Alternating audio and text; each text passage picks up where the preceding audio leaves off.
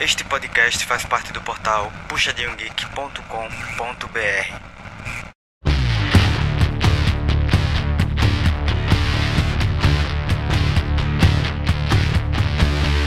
Fala galera, sejam bem-vindos a mais um Puxadinho Cast. Muito bom ter você, querido ouvinte, em mais um episódio hoje para falar última série da Marvel, da última não, que já tem outra já, né? A penúltima série da Marvel, e se você estiver ouvindo no futuro, já nem penúltima mais é, já deve ser a. a o Antigone, Antigone, você ainda tá ouvindo mais falar série. Que é Cavaleiro da Lua. Pois é, um personagem aí que não é tão conhecido da, da, da galera que tá acompanhando agora essa fase, da, essa fase da Marvel nos cinemas. Mesmo para quem acompanhava quadrinho, ele não é um personagem tão conhecido, mas que teve uma certa hype ao longo dos últimos meses aí, com trailers lançados e com a Marvel querendo emplacar esse personagem, como fez com tantos outros, como Guardiões da Galáxia, que ninguém conhecia, emplacou Homem-Formiga, que era um personagem também sem grande expressão, e a Marvel trouxe para a explosão.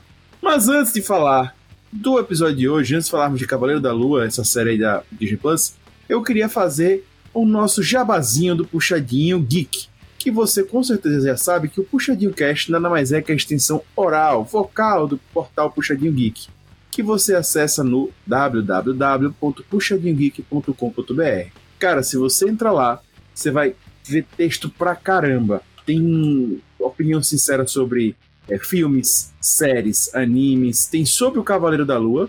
Foi o próprio hater que fez, foi hater. O texto foi eu que fiz. Foi o próprio hater que fez o Cavaleiro da Lua, ele tá aqui, ele já, já se pronunciou aí.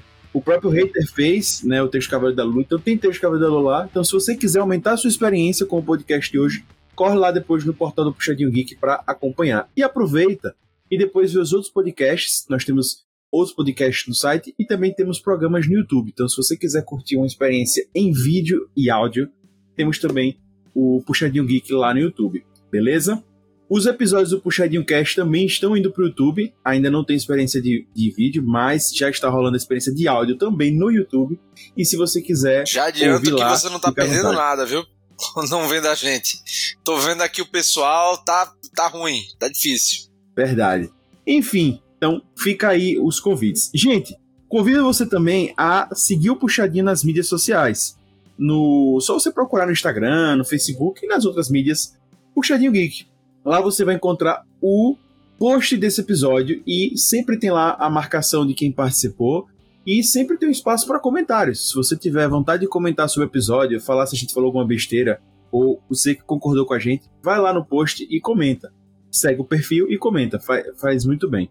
No YouTube também, você tem espaço para comentário no YouTube, só seguir lá e comentar. A gente vai adorar ler e responder. Mas claro, a gente tem um, uma opção de contato mais íntima, né, onde as pessoas não têm acesso, você fala diretamente com a gente, ninguém tem acesso, que é por e-mail, no contato@puxadinhogeek.com. Só você mandar e-mail pra gente e a gente vai te responder com certeza, beleza? Nosso e-mail coloca o episódio, por favor, nesse caso, Cavaleiro da Lua. Fechou? Gente, dito isso, vamos apresentar a nossa querida e linda mesa. Querido Lucas Eiter, o hater mais querido do Brasil, o hater mais hater do Brasil. Seja muito bem-vindo hoje à noite. Cavaleiro da Lua foi uma série que começou com um potencial gigantesco, mas que não soube explorar esse potencial. Querido hater, eu não tenho uma voz meio sexy hoje. O que aconteceu com você? O gato comeu sua língua? Tô, tô meio dodói hoje. Ah, dodói. Ele está dodói, gente. Hum, gostei. Dodói. Tá bom. Beleza. Depois para no veterinário, hater, pra ver o que é isso. É, bem, Sai daí, Augusto. temos também aqui hoje nosso querido PH Santos, porque todo podcast que se preze tem o seu PH Santos. Seja muito bem-vindo, PH. Fala, apesar das críticas que eu vi a essa série, até que eu achei bem melhor do que eu esperava. Com certeza você vai explorar mais isso ao longo do episódio. Temos também ele aqui, nosso querido Rob Teles, o nosso querido Rob Palestrinha. Seja muito bem-vindo, Rob. Olá, boa noite e definitivamente uma série da Marvel. E definitivamente uma série da Marvel. Gostei. E para finalizar, os nossos convidados, temos aqui nosso querido Gusta. Seja muito bem-vindo, Gusta. Obrigado. E só para dizer que Cavaleiro da Lua no começo estava devagar e no final parecia que estava no começo. Então, né? Enfim, gente, vamos à vinheta.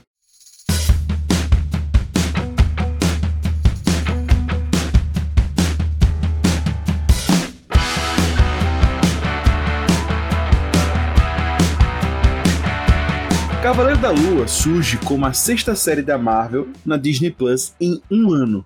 Após uma enxurrada de conteúdo, Cavaleiro tem como novidade uma série que não tem nenhuma ligação direta com o MCU e que com o potencial de trazer um herói de múltiplas personalidades ao panteão da Marvel.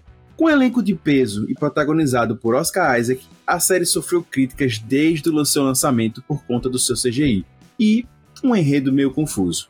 O personagem foi bem aproveitado na série? Oscar Isaac foi um bom Cavaleiro da Lua? Foi bom não estar ligado ao MCU? E qual será o futuro do personagem no MCU? Aumente o volume que todas as suas personalidades curtirão esse puxadinho cast. Eu tenho um distúrbio do sono. Não consigo perceber a diferença entre a minha vida acordada e os sonhos. Que partidão você é. Você é um inútil. Steve. É Steven.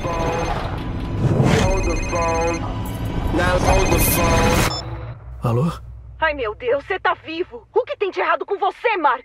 Por que me chamou de Mark? Pois é, gente. Vamos começar a falar desse, desse, dessa série, desse personagem tão icônico e, e, e falar mais. Cavaleiro da Lua, ele é um personagem C. Eu deixei isso claro até no início do podcast, que ele não é um dos personagens que as pessoas conhecem muito, né? Que as pessoas ouviram falar. Para quem conhece o quadrinho, como eu disse, já não é um personagem comum. Mas quando você vai para a galera dos filmes, aí é que a realidade é pior ainda, né? Porque as pessoas não fazem ideia do que é esse personagem. Muita gente identifica ele como o Batman da Marvel para tentar localizar ele. Mas enfim, ele é um personagem em C. Queria saber de vocês, antes de explicar mais sobre o personagem, Bará, quem aqui já havia lido algo sobre ele nos quadrinhos, se conhecia o background dele? Alguém tinha assim já algum conhecimento prévio antes de assistir a série? Rapaz, eu tinha bem pouco e meio que essa do ah, ele é o Batman da Marvel, só que sinceramente eu não sei de onde veio esse essa comparação. Talvez por ser um vigilante traumatizado, por algo assim, mas enfim. E, cara, é, eu li uns dois, três, quatro quadrinhos numa fase que eu tava lendo bastante, tava sendo lançado pela Panini. Mas, velho, assim, nunca me pegou, velho. Nunca foi o personagem que eu achava dos mais interessantes das histórias. É, eu tô com o Neto também nessa. Eu conheci ele bem pouco aqui dessas andanças que eu sempre tive da internet pesquisando mais sobre heróis. E, tipo, nunca também me interessei por procurar mais sobre ele. Foi algo vendo numa página ou outra de, ah, heróis mais diferentes, você pode ver dos quadrinhos, e algo desse tipo. Eu, eu não conhecia o personagem. A primeira vez que eu escutei falar nele foi quando anunciaram a série. Não conhecia. Eu nunca li nada dele, também não conhecia muito bem. Eu já tinha visto ele uma vez no jogo do Marvel Lego, que tem todos os personagens do mundo lá no, no 1 e 2. Mas só isso também, mais nada. É, era o Batman da Marvel, foi, foi o que eu pesquisei também, antes de assistir a série. A minha experiência com ele foi similar de hobby. Eu já tinha ouvido falar nele, porque um tio meu gosta desse personagem, e eu cheguei a ler alguns quadrinhos. Eu, no caso, algumas histórias não me atraíram, mas meu foco mais assim do em relação ao Cavaleiro da Lua, eu não gostava geralmente dos artistas que desenhavam ele. Geralmente, pelo menos as que eu li, eu não curtia muito os traços e tal. Então isso me incomodava um pouco. Quadrinhos, às vezes, me incomoda traços e tal. Aí eu não, não, não, não curto tanto. E, enfim, mas eu conhecia e era um personagem que eu sempre achei muito massa. Só que eu não casei de conseguir ler uma história dele legal que me prendesse com artistas que eu gostasse e tal. Então, mas eu tinha uma noção bem do personagem. Quando a Marvel anunciou que, que ia fazer isso, eu achei, poxa, cara, vai ser um personagem diferente, né, para trazer para o universo do MCU, né? Porque é, é, um cara, um cara que tem seus problemas. Ele não é um personagem comum, né? Ele não é um personagem até, vou dizer assim, fácil de se acostumar, né? Porque você vai assistir geralmente um filme de super-herói você vai ler algo sobre um super-herói, você já tem um, vamos dizer assim, um, uma forma de pensar de como vai ser aquilo e ele foge muito a essa, essa realidade. Inclusive, a comparação dele, que é um Batman, é muito mais próximo de um super-herói convencional que a gente está acostumado, apesar de, quando você analisa mais friamente, tem alguns uns pontos de loucura ali. Mas o Cavaleiro da Lua não, ele realmente, apesar de ser comparado ao Batman, ele é outra vibe. Só trazer daqui, para quem não viu a série ainda, a sinopse segundo o próprio Disney Plus. Steven Grant, um homem gentil e com emprego comum, suspeita que sua vida não seja somente sua quando uma outra pessoa vivendo dentro dele começa a emergir. É bem, bem simples, né? E mostra esse potencial. Mas enfim, tem uma pessoa surgindo de dentro do Steven Grant, né? De uma pessoa que a gente começa a acompanhar no primeiro episódio. E trazendo o background do personagem Cavaleiro da Lua, ele é um personagem criado pelo Doimon e o Dom, e o Dom Perlin. Ele surgiu numa revista que não era dele, né? Ele surgiu numa revista que era o Lobisomem.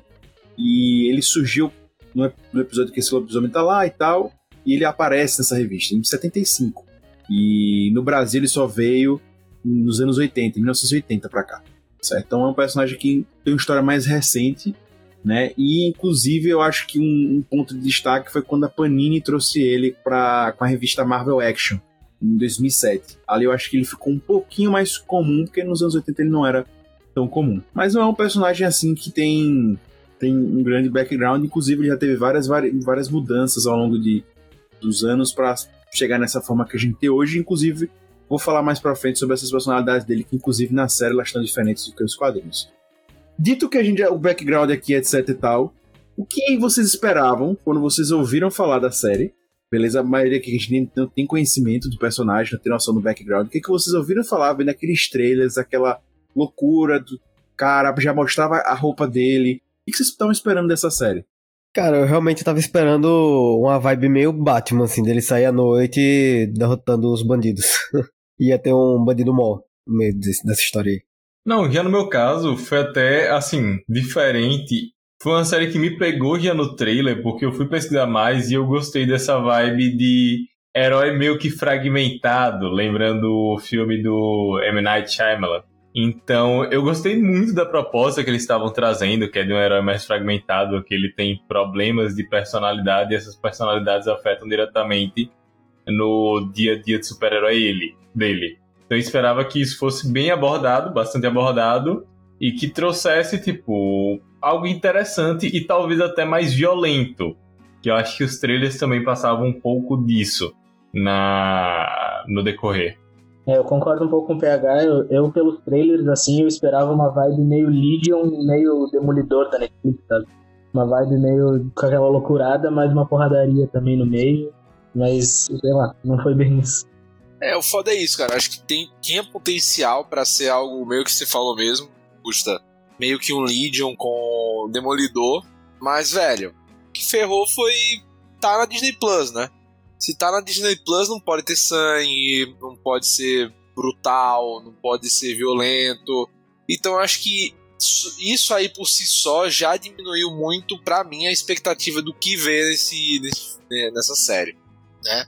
Mas assim, cara, quando você pega o elenco, você já diz, não, tem algo aqui de bom, né? Dá para extrair muita coisa desse dessa série. Então, eu acho que acabou que desde o início a maior virtude já tinha sido anunciada, né, que foi o, o elenco em geral, especialmente os canais, que foi, foi muito importante no papel. Mas eu tô com você, velho. Eu esperava algo mais visceral, algo até mais maduro de certo modo, cara. Apesar de não dar de se esperar tanto isso de uma série da Disney, mas eu acho que algo que desse para ser melhor abordado? Eu senti falta de densidade dentro da série. É, eu tava esperando também uma coisa mais adulta, mas inclusive eu falei isso em cast aqui algumas vezes, que eu achava que o Cavaleiro da Lua deveria ser uma série do Stars, né? Porque eu acho que, enfim, a, a Disney não precisa se resumir a ter os seus conteúdos de Star Wars e Marvel dentro da Disney, né? Eu acho que você pode botar também no Stars e, e outro streaming da, que é outro streaming da Disney para emplacar outras coisas até mais adultas. Mas também falei em podcast que eu entendi ela fazer isso porque ela precisa lançar conteúdo para o seu streaming da Disney que já recebe muito pouco conteúdo. Né? Tem meses aí que a Disney recebe dois, um conteúdo por mês, então é muito pouco. Então ele precisa movimentar. Então, enfim, eu acho que precisavam ver essa mescla aí, mas acredito também que Cavaleiro da Lua poderia ter né, um alto Mas a, a pergunta né, foi, foi voltada para o que eu esperava. Eu esperava uma coisa mais adulta. Acho que a série chegou nisso, eu vou falar mais para frente, mas não tanto como imaginei. Gente, a gente tem um elenco recheado aí. Já, já feitos aqui o, os devidos papéis, né? E só para lembrar quem não, não conhece o Puxadinho Cast, essa parte aqui é sem spoilers. E a gente tem o Ethan Hawke, o Oscar Isaac e a May Kellermoy. E assim, um elenco que não dá para botar defeito. E a Disney tem feito isso nas suas séries. Não vou só falar de Cavaleiro da Lua, o Disney Plus tem recebido muito investimento nas séries, tem sido impactante, né? Esses atores trouxeram um, peso e transformaram essa série em algo único para Marvel mesmo. Mas aí vem a pergunta: vocês acham que valeu a pena ter investido nesses, nesses atores e não ter investido no CG? Pela atuação deles, vocês acham que eles seguram os papéis deles? Ou vocês acham que não, cara? Não valeu tanta pena e dava pra ter investido em outras coisas e não necessariamente em atores caros? Rapaz, o Oscar Isaac valeu a pena, velho. Isso aí, investimento, carregou a série quase sozinho, coitado. Ele deve estar com o dor nas costas agora. É. de ter carregado a série. Pô, teve que fazer dois, três papéis, cara. Pô, devia ter recebido um adicional aí, pô.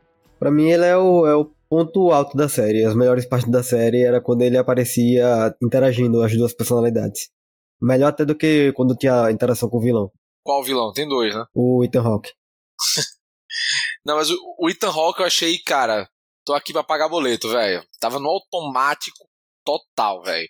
Não, não foi exigido pra nada. Pegou assim, ah, vou fazer um personagem aqui genérico e foda-se. Eu acho, eu acho que o que tava 100% era o Oscar Isaac. Ele tava 100% ali. Eu acho que eu acho que a série é dele, né? A série foi feita pra o ator brilhar. Acho que Total. e só também. Porque sei lá, o, o antagonista, como vocês falaram, é um antagonista ok, sabe? O antagonista X ali faz o papel dele, ok. Mas o protagonista realmente brilha, o Oscar Isaac é um baita ator e fizeram a série pra isso, sabe? Acho que o roteiro foi pra, assim, ó, pro ator brilhar. Pô, velho, eu acho que o antagonista foi tão meio merda assim no final. Que, pô, se você pegar, tem a, a- começa com a cena dele botando o vidro, né? No, no pé, caminhando. Aquilo ali não teve algum. serviu pra nada, pô. Você não tem explicação do que daquele negócio. Porque. A aquilo- cena, a cena é linda, mas a realmente cena é não linda, teve- mas o- não teve sim, nada. beleza, mas por que ele manca? Porque assim, por quê? Porque ele fez isso. É, é meio que a melhor cena do antagonista é essa do início, que nem aparece o rosto do, do ator, sabe?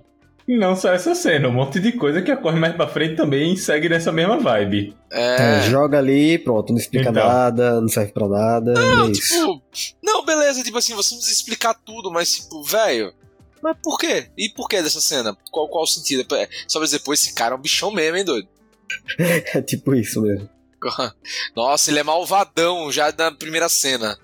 Se botando o caco no pé. É, me lembrou até com, como se fosse uma cena de Código da Vinci. né? Não, é, meio- velho, mas o código da Vinci ainda faz sentido, né, velho?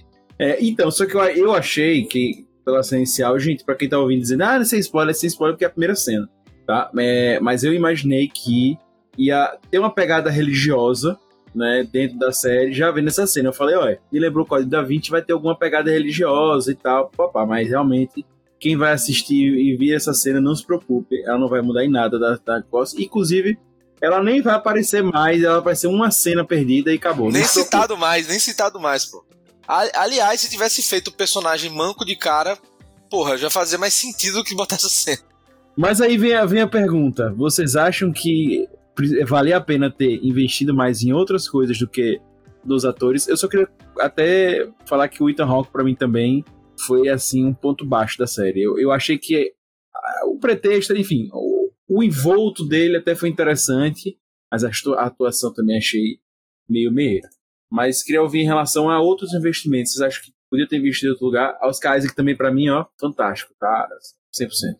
Então, pelo menos pra mim, o, por exemplo, que já foi citado mesmo, CG não foi algo que incomodou tanto. Foi o melhor CG que eu já vi? Não, não foi. Mas eu acho que o investimento em ator salvou pelo menos uma coisa, que eu acho que foi o problema dessa série, que eu não sei se o investimento teria resolvido, que foi roteiro. É, eu tô com PH. Então tem esse BO. Eu ainda acho que realmente o roteiro é um problema e eu acho que seria melhor se tivesse mais episódios. Pelo menos uns 8 ou 10. Aí a gente discorda, mas aí, beleza, isso vai, vai mais pra frente. Eu acho que o problema não é tempo, o problema é com você usar o tempo. Eu, eu concordo com o Neto também nesse ponto. Eu também, também concordo. É, eu concordo. Tem vários momentos que a série fica meio monótona ali no meio, sabe? Tem É. vários momentos meio paradão. Eles podiam ter usado esse tempo pra, pra evoluir um pouquinho mais o roteiro ali. Eu acho que realmente eles podiam ter economizado o dinheiro do Ethan Rock num, num roteirista e num, num É. coreógrafo pra fazer umas cenas de luta massa, sabe? Meu, se você olha o ensaio da menina que faz a Leila malhando pra fazer, a compor a personagem, meu É, amigo. é a Laila, né, não? É Laila, Leila, sei lá. Porque Leila é a dona do salão, né, não? Cara é cabeleireira, não? Cabelo é Leila, Leila. Leila é a versão portuguesa, pô. É dublado. É dublado, é do SBT, né? Não, mas não fala não, Leila, acho que, acho que se pronuncia Leila, enfim. Mas enfim, a Laila, É enfim, Laila, é, né? tudo faz. tanto faz. Mas o caso é, velho, porra, a atriz, meu irmão, pô, véio, a, a, cena dela treinando assim. Eles, meu irmão, por que não usou isso? Dava pra fazer ali de 3D, pô. Você pegava o 3D, usava aquelas porradas que ela tava dando, pra que tava melhor qualquer coreografia da série também. Mas eu tô, concordo com o PH, cara. Pô, falta o roteiro. É, eu. Enfim, mais pra frente a gente comenta mais sobre isso. É, mas eu acho que o investimento no Oscar foi super acertado. Foi. Valeu Mas eu, eu, eu, eu, teria investido mais. Eu teria, eu teria investido no Ethan Hawke, não necessariamente nele, mas em alguém que conseguisse levantar mais o papel, enfim.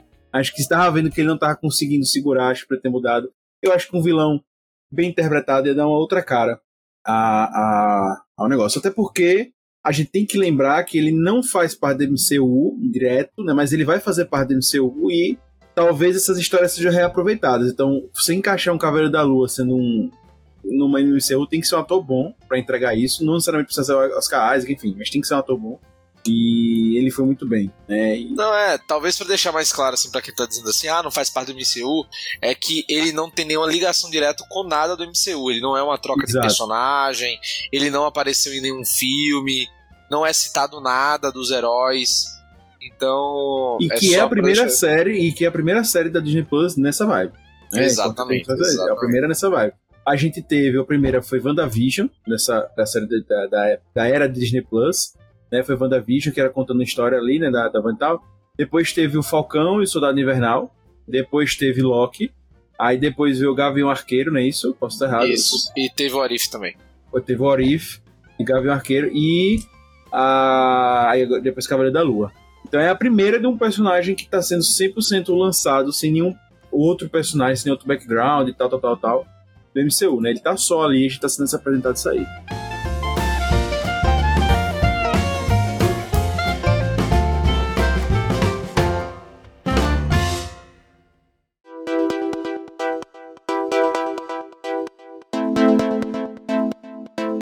Eu já falei aqui sobre o CGI, né? Que foi um ponto muito criticado, inclusive tá na abertura do cast, no, na, na, internet, no Twitter da vida, a galera desceu o cano no CGI e Cavaleiro da Lua. Realmente incomodou para vocês? Realmente vocês acham que foi algo gritante ao longo da série? Ou não? Vocês acham que foi mais um overreact? Cara, para mim, em cada nova série da Marvel, o CGI piora. Mas isso tem um porquê, pô. Se você pegar essa fase 4, ela tá saindo muito material, muita coisa, muito, muita série, muito filme, muito rápido. Né? Então o que é que tá acontecendo, né? Isso já foi tema, se quiserem pesquisar depois na internet digo, os ouvintes, né? Para olharem com um pouco mais de cuidado, que está tendo uma crise de, é, vamos dizer assim, de artistas de CGI na Marvel, porque está tendo muito trabalho, não está tendo tempo e os caras não estão pagando bem, né? Aumentou muito o ritmo de produção, as condições de trabalho pioraram e não melhoraram o salário. E, cara, e tá foda. Os caras estão pagando mesmo para fazerem seis séries, cinco filmes, tarará, do, do que era anteriormente então a qualidade cai. A qualidade invariavelmente vai cair. Então, por isso que você, quando você assiste algumas séries, né, até mesmo WandaVision e tal, você vê, não, aqui tem uma qualidade melhorzinha de CGI. Até porque já tem algum, algumas coisas já prontas dos filmes. Agora, quando você vai, velho, pra Cavaleiro da Lua e até o aterrorizante trailer de She-Hulk em termos de CGI, você diz, não, tem alguma coisa que tá muito errada rodando. E, cara, os movimentos do Khonshu, né, que é o deus egípcio, tá muito ruim. Tem uma luta entre deuses egípcios que, pelo amor de Deus. Velho, a cena na barca, que é o, um dos melhores episódios, mas a cena na barca, velho, é horrível. Assim, de feio, assim, o CGI dói. Parece, cara, sério, parece Record. Parece que a gente tá vendo alguns mandamentos do, no Egito. Que, velho, é horrível. Não, não acho que nem Record, cara. Acho que consegue ser pior que Record, velho. É sério, é, é triste ali. Então, assim, você vê algumas coisas. A única, só tem uma personagem que é bem feita, que é a Tueres. É a única personagem bem feita em termos de CGI. O resto, horrível. Dito isso, não me incomoda porque eu acho que CGI não é algo que tira. Que muda a qualidade da série. Tipo assim, você não, pra mim não vai mudar ou aumentar ou diminuir nota por causa disso, tá? Mas eu tô dizendo que é feio mesmo. É, só é também não acho não. Pra mim não foi tranquilo, não tirou a imersão. Pra mim passou de boa. Eu, eu achei feio, mas é, eu acho que não atrapalha também, nem eles estavam falando. Talvez se, se a série fosse com um roteirinho melhor, sabe? Se o roteiro fosse melhor, mais, mais amarradinho, ninguém ia falar do CG, sabe?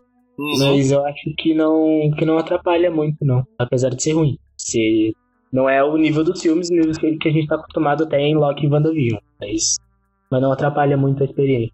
Pra mim é a mesma coisa, mas tipo, me dá medo do que a gente vai ver em She-Hulk por causa de uma coisa que Rob disse, que além de estar cada vez pior o CGI por coisa lançada, a- todas as séries foram nesse mesmo esquema, que a única que não sofreu disso foi WandaVision, e a que menos sofreu, que já começou a sofrer isso, foi Loki.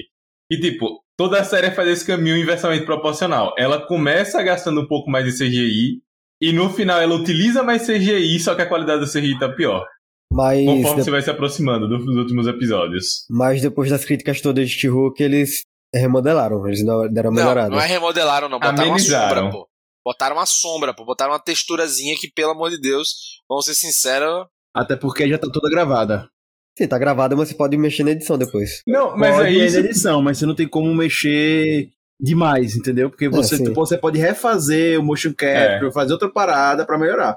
Você pode mexer em cima só. Não tem como você melhorar muito mais, entendeu? E mesmo assim é um gasto do caralho. Tanto que foi o que ocorreu em Sonic. Que ainda não tava com tudo, gra... tudo finalizado, e mesmo assim foi gasto pra caralho que tiveram. Mas, tipo, o meu medo é justamente por causa disso. Porque, tipo, eles podiam economizar em CGI se eles veem que não estão com condições. Só que parece que eles querem criar uma coisa grandiosa sem poder no final. Tipo a batalha de Megazord super estranha lá do Concho com a. É sem spoilers, tá? É sem spoilers. Oh, é Sem spoilers, verdade. amiguinhos. Pronto, do Concho com alguém. E tem Megazord. Pronto, acabou. tem, tem Megazord. tem Megazord. Esse spoiler passa. um crossover aí. Gente, eu, eu, eu realmente até procurei aqui pra, pra trazer a fonte, mas eu não tô encontrando agora. Então, se alguém que tá ouvindo esse podcast puder mandar e-mail pra gente pra confirmar, a gente coloca aqui depois. Eu vi que a série custou mais de 100 milhões de dólares. Agora eu não lembro Porra, aonde. meu irmão, gastou, hein? Eu não lembro aonde a fonte. É... Eu vi que tava em torno. As séries da, da Marvel estão custando em torno de 120 a 150 milhões de dólares. Alguém levou, alguém levou esse dinheiro. É, então, só que aí tem um lance, né? Tem o Oscar Isaac. É, tem o tem os atores, é, É, Os atores aí já entram. Eu não faço ideia de quanto Oscar Isaac. Quanto, quanto ele cobrou pra fazer esse papel. Mas não deve ter sido barato. Porque, né? Você vê um filme, geralmente tem duas horas, o ator cobra lá seus 30, 40. E aí, pra seis episódios, deve ter cobrado essa faixa também. Então, só aí você já vai uma boa parte desse orçamento. Né? E tem a parte de CG e tal, enfim. Mas gerou muita confusão isso, inclusive saiu uma entrevista recentemente do diretor criativo da Marvel dizendo que todo mundo CGI participa das reuniões e que eles aprovam as coisas e tal. Isso realmente gerou um BO. Eu só queria dizer que tudo a gente tem que ver, gente, com o, o- o lado bom das coisas, né? A metade cheia do copo. Se She-Hulk não ficar legal, lembrem-se que no próximo Tic Teco ele já tem o direito da She-Hulk. Então eles podem É. fazer a She-Hulk feia. Acho que Exato. é muito boa. Então tem sempre esperança, cara. É, ele- e já tem piada, né? Isso no Tic Tac, que é aquele negócio do Vale da Estranheza. Então a piada verdade. já tá pronta. A piada já tá pronta. muito boa. Acho que esse Hulk aí, só abrindo um parênteses rapidinho. Será que não era mais fácil fazer o corpo dela de CG e pintar o rosto da atriz de verde? Porque, tipo, o rosto é difícil de animar. É difícil de animar rosto mesmo realista. Sabe? Fica estranho. Ou pinta o rosto dela de verde e faz o corpo de CG, sei lá. Eu, eu ouvi até recentemente, dando os créditos, o Rapadura Cast, falando sobre a She-Hulk e tal, algumas coisas da She-Hulk. E eles falando sobre isso, né? Porque tem, um- tem um problema ali, porque o Hulk, ele tem uma, uma face humana e tal, ele tem um jeito humano e é pintado de verde, mas ele passa mais porque ele realmente ele é monstruoso. Ele é muito grande, então ali a faixa. Como a She-Hulk ela é mais humana, bota ela verde, realmente ficou trash. Então tinham que dar alguma diferença do humano pra ela, porque como eu disse, o Hulk ele é gigante, né? Tudo tal, mas ela não é, ela é mais, ela realmente tem essa pegada de, de ser mais próximo de um ser humano comum, apesar dela ser tipo o Hulk, né? Fortuna e tal. Então, precisavam ter visto como fazer isso melhor e aí vem um, vem um lance, né? Fica parecendo que ela é a Fiona, né? a galera Não, falou isso lá e, e, Pra e, mim, o aí pior- fica, fica Pra mim, o pior na, na- Assim, o cast não é sobre She-Hulk, né? Mas enfim. É. Pra mim, o pior do trailer e o que tá sendo a Marvel, por exemplo, pegando até o caso do da She-Hulk, né? É, não é nem a questão do rosto, cara, e da sensação de ser parecer ser humano ou não. Ou de parecer mais real. É a questão do ambiente também, cara. Não, parece que não existe naquele ambiente. Porque, tipo, é um boneco adicionado naquele ambiente, sabe? E não que subiu em cima de uma. que você moldou em cima de uma atriz, entendeu? É, aí, enfim, ficou, ficaram muitas críticas, né? Muitas críticas. Enfim, ela tem essa, essa pegada do empoderamento feminino e tal, que ela, enfim, apesar dela não ser comum, mas ela, ela se sente. Então, enfim, tem algumas coisas, mas que. Vamos ver pro CGI. Ah, Augusto, estão insistindo em She-Hulk, a gente tá falando. Porque tem tudo a ver, né? O Cavaleiro da Lua tem sido muito questionado e, consequentemente, foi lançado. É, é, enquanto passava os episódios, comitantemente foi lançado o trailer da She-Hulk. E aí a galera gerou muitas questões. Pô, o Cavaleiro da Lua não tá legal, imagina She-Hulk. Porque o Cavaleiro da Lua, ele nem sempre usa o, a roupa dele de Cavaleiro da Lua. Né? Então quando ele está a Oscar Isaac, ele, você não tem CG ali. Quando ele bota a roupa, você tem CG. Mas quando não, imagine agora uma série que. Se nessa série que não foi 100% CG o personagem, imagina uma série que vai ter um personagem 100% CG. Como é que vai ser? Então, fica esses questionamentos aí, enfim. Mas a, a, a Disney tá investindo. Agora, enfim, e aí vem até uma outra questão que a gente tem que falar depois, né? Que o Robert falou, dessas várias produções que estão vindo. Tem a Miss Marvel saindo também. Vai vir She-Hulk. E se não vale a aí que tá, né? Eu, eu, eu, vem aquele contraponto que eu falo, né? Tem que ver, vale a pena não lançar tanto conteúdo, né? Ou e focar mais na qualidade, mas aí como é que fica o streaming? Porque o streaming já recebe tão pouco conteúdo. E aí, como é que faz, galera? Eles precisam realmente variar, mas, cara, é aqui a estratégia da Netflix. Se você quer ter catálogo, você tem que investir que nem um maluco, velho. Ou transforma o Star Plus e o Disney Plus num aplicativo só. Você mata esse problema. Eu também acho que devia fazer logo isso aí, juntar os dois e pronto. Mas querem dividir, etc. Velho, é bem complicado nesse Porque o Disney Plus vai ter que ficar fazendo o tempo todo conteúdo Star Wars, conteúdo Marvel, conteúdo Pixar. Não... É coisa pra caramba. E vai chegar uma hora que não vai ter mais do que se premer daí. É, o problema, acho que o problema, por enquanto, é que tá vendendo, né? A, toda a série da Marvel que sai faz sucesso, série Star Wars é a mesma coisa, menos um pouco, mas é sucesso igual. Eu acho que enquanto estiver dando dinheiro para eles, eles vão seguir nesse, nesse rumo, sabe?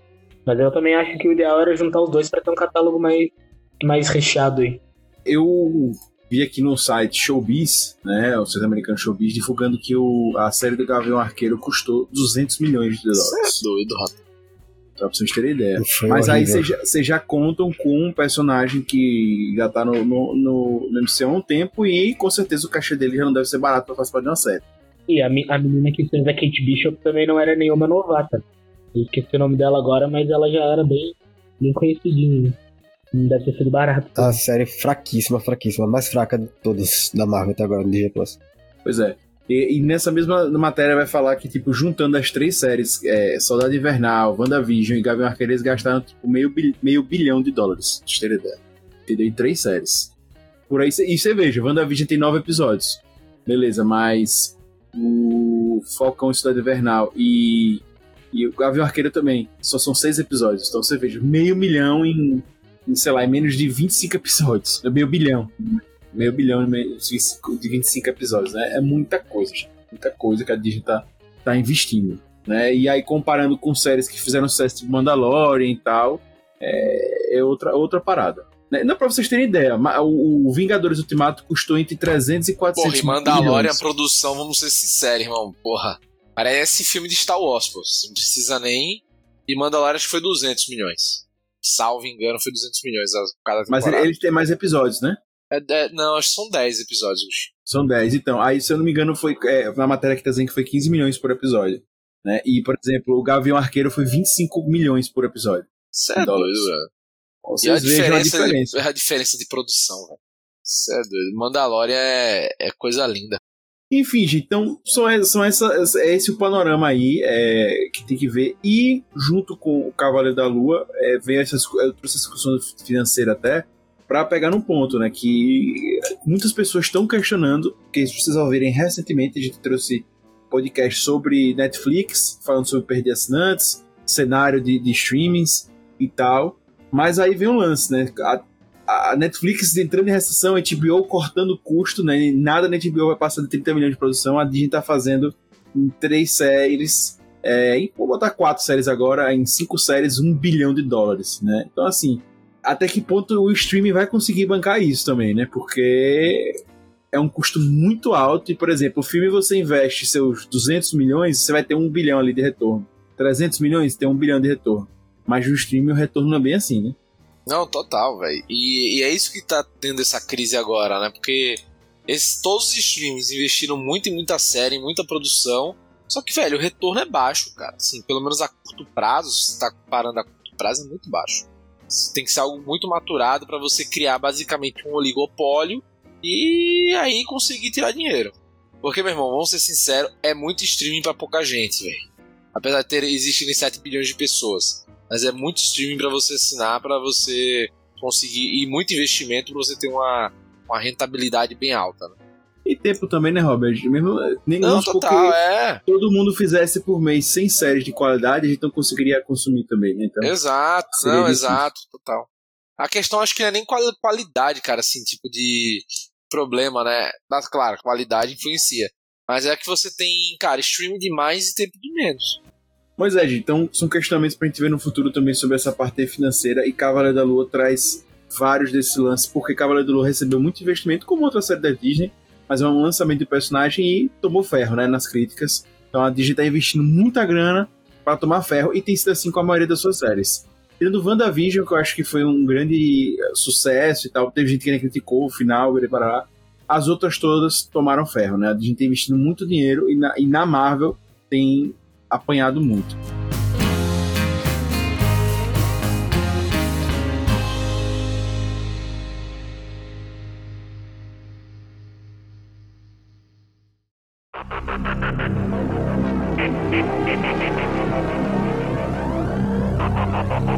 Pra gente encerrar esse bloco aqui sem spoilers, PH, o que é que você achou do universo egípcio que é apresentado pra gente? Porque o Cavaleiro da Lua, nos quadrinhos, ele tem toda essa ligação direta com, com os deuses egípcios e, enfim, aquela realidade, cultura egípcia. E na série a gente foi apresentado a isso. Né? Então, pra quem vai assistir, com certeza que conhece o mínimo personagem sabe disso, mas que não já se prepara. Vocês vão ouvir só sobre isso. Você achou pegar que a gente teve deuses, universo egípcio bem representado na série? Pra quem vai assistir, pode esperar ver isso. Cara, eu gostei, dado o tempo que eles fizeram. Porque, tipo, tava tudo muito apressado, então acho que na medida do possível que eles conseguiriam, eles apresentaram. Mas eu acho que eles ainda podiam ter se aprofundado mais, ter apresentado um pouco mais elementos egípcios, etc. Só acho que, da forma que eles apresentaram, eles não tiveram muito tempo. Mas o pouco que eu vi ali deu pra introduzir, deu pra entender mais do universo, mas assim, jogado. Eu concordo com o PH, ficou muito jogado mesmo e poderia explorar mais. Inclusive, se tiver a segunda temporada, eu espero que eles explorem mais. Esqueça a segunda temporada. Não vai ter segunda temporada. Já, já, já adianta aqui. Já confirmaram você. já? Não, não confirmaram, mas eu garanto. Ela foi lançada originalmente como minissérie, sem segunda É, temporada. minissérie. Não, não vai ter. Cara, pra mim isso é um- uma cagada. Dele não, fazer- vai ter. Não fazer a segunda temporada. O diretor tá tentando cavar essa segunda temporada aí, tristemente, mas vai, vai conseguir. É, o Oscar Isaac também, e aparentemente a Disney até agora nada. Nada, nada. Eu, o Oscar Isaac não tem contrato pra, pra nada, nem por outra série. Só, só pra você ter ideia, pô. Tem outra. pra outra coisa, assim, tipo. Ah, não, vou. Já tô engatilhado outro projeto. Tem, ainda Não, não, eles tem. só, eles só são pra série só. E parece que só essa temporada. Não confirmaram a segunda ainda. E, meu, não, nem vão, velho. Agora, o que eu acho foda desse lance do Egito é que o diretor é egípcio e ele criticou como o Egito era retratado em outras obras, né? Mas, porra, na obra que ele teve poder de fazer e tal, porra, também ficou uma coisa genérica pra cacete, né, brother? E nada aprofundado. E nem gravou no Egito, pra piorar tudo. Nem gravou no país dele e da série. Não é isso. Eu acho que a parte, a parte é uma parte legal da série, essa coisa do Egito, dos deuses, mas é meio. Meio jogado. Meio né? jogado, cara. É, então assim, pô, eu poderia jogar algo pra valorizar. Também não sei até que ponto também poderia, né? Porque na Marvel é tudo liberdade quase zero pra produção, né? Mas, porra, não tem. Cara, sinceramente, assim, tirando os deuses do Egito, vocês sentiram, tipo, caralho, isso aqui é o Egito. Tem que ser no Egito isso daqui. Porra, porque podia ser qualquer coisa, né? Ser sincero, assim, tirando a pirâmide ali. Então, é, é isso que eu falei.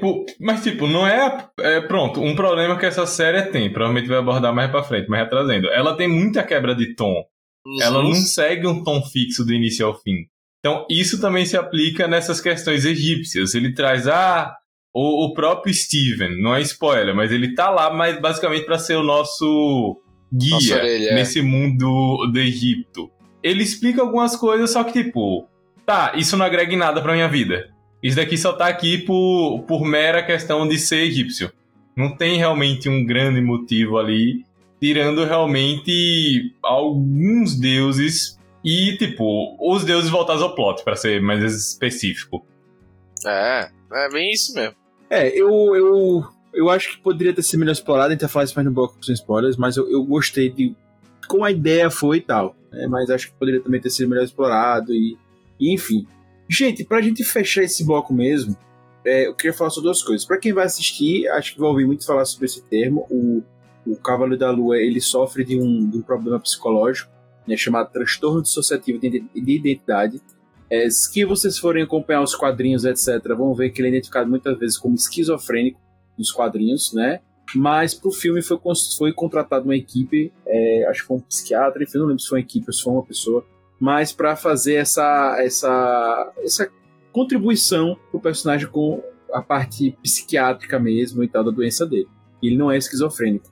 Ele tem justamente essa essa essa, essa, essa outra doença que é o transtorno de suscetibilidade. Essa condição, né? E que inclusive também é, é como pegar trouxe, né? Também é mostrado fragmentado e tal. Beleza? Então isso é importante você ter noção para quando estiver assistindo. Na própria série ela vai comentar esse termo, mas é importante a gente trazer. Para fechar mesmo, eu só queria ver com vocês em relação a esses deuses, né? Porque talvez, talvez, né, a gente tenha uma, uma, uma continuação né, dele, ou em filme, ou em série, ou alguma coisa. Não tem nada certo, como o Rob disse, está muito mais para não ter do que ter. Mas eu acredito que ele vai estar no MCU. Não acho que a Disney investir tanto dinheiro e tal para largar esse personagem aí. E aí eu queria ver duas coisas com vocês a partir disso. Um, é como esse personagem vai se encaixar no MCU para vocês. E é, não tô falando de futuro, de segunda temporada, de pode pra segunda temporada e tal. Tô falando em relação ao MCU mesmo, a tudo que a gente, que a gente já viu. Né? Porque senão a gente vai entrar em spoilers ainda não é mas tudo aquilo que a gente já viu em relação a Vingadores, em relação a, a, a Doutor Estranho, etc e tal. Vocês viram do, como é que você vão se encaixar? E outra, como é que esse link dos deuses que a gente tem que apareceram do Egito, podem ter também nesse universo do MCU, no qual a gente está chegando hoje, né? A gente está gravando em 2022, estamos chegando em Thor no futuro, né? Que já é, se correlaciona com outros deuses, deuses nórdicos. Então, como é que a gente vê? Eu queria ver de vocês. Como é que a gente faz essa ponte aí entre Cavaleiro da Lua MCU e esses deuses egípcios dentro do MCU? Tem, tem muita gente achando, né? Que o Cavaleiro da Lua vai se linkar com o Blade, com esse universo mais É, de, de é, misticismo aí. É, o Eu- eu Blade, discordo. o, Eu acho- eu o, um Cavaleiro pouco. Negro. É, eu, eu, eu discordo um pouco. Eu acho que ele vai pro lado do Thor, sinceramente. Porque eu acho que alguma coisa dos deuses egípcios pode aparecer no filme novo do Thor. Porque ele- eu acho que eles precisam matar uma galera aí dos deuses pra mostrar o poder do vilão do Thor, sabe? Que é o Gore. E aí podia aparecer alguma coisa dos deuses egípcios e de repente eles se encontrarem mais no futuro porque são dois deuses, sabe? São dois portadores de de poder de deuses aí, sabe? Exato, tô, tô meio que nessa vibe do Gusta, velho. Eu acho que ele pode até mais tarde ter esse lance do, do Blade e tal. Pode, mas nada muito certo ainda, né? Mas eu acho que hoje ele parece mais com esse lance do Thor, até porque a gente viu que os deuses podem morrer na série, né? De certo modo. Então, meio que casa com o Thor. E o Thor já vai ter contato agora com os Zeus no filme, né? Que é de outra mitologia que não é a nórdica. Então, nesse sentido, acho que faz mais sentido. Mais.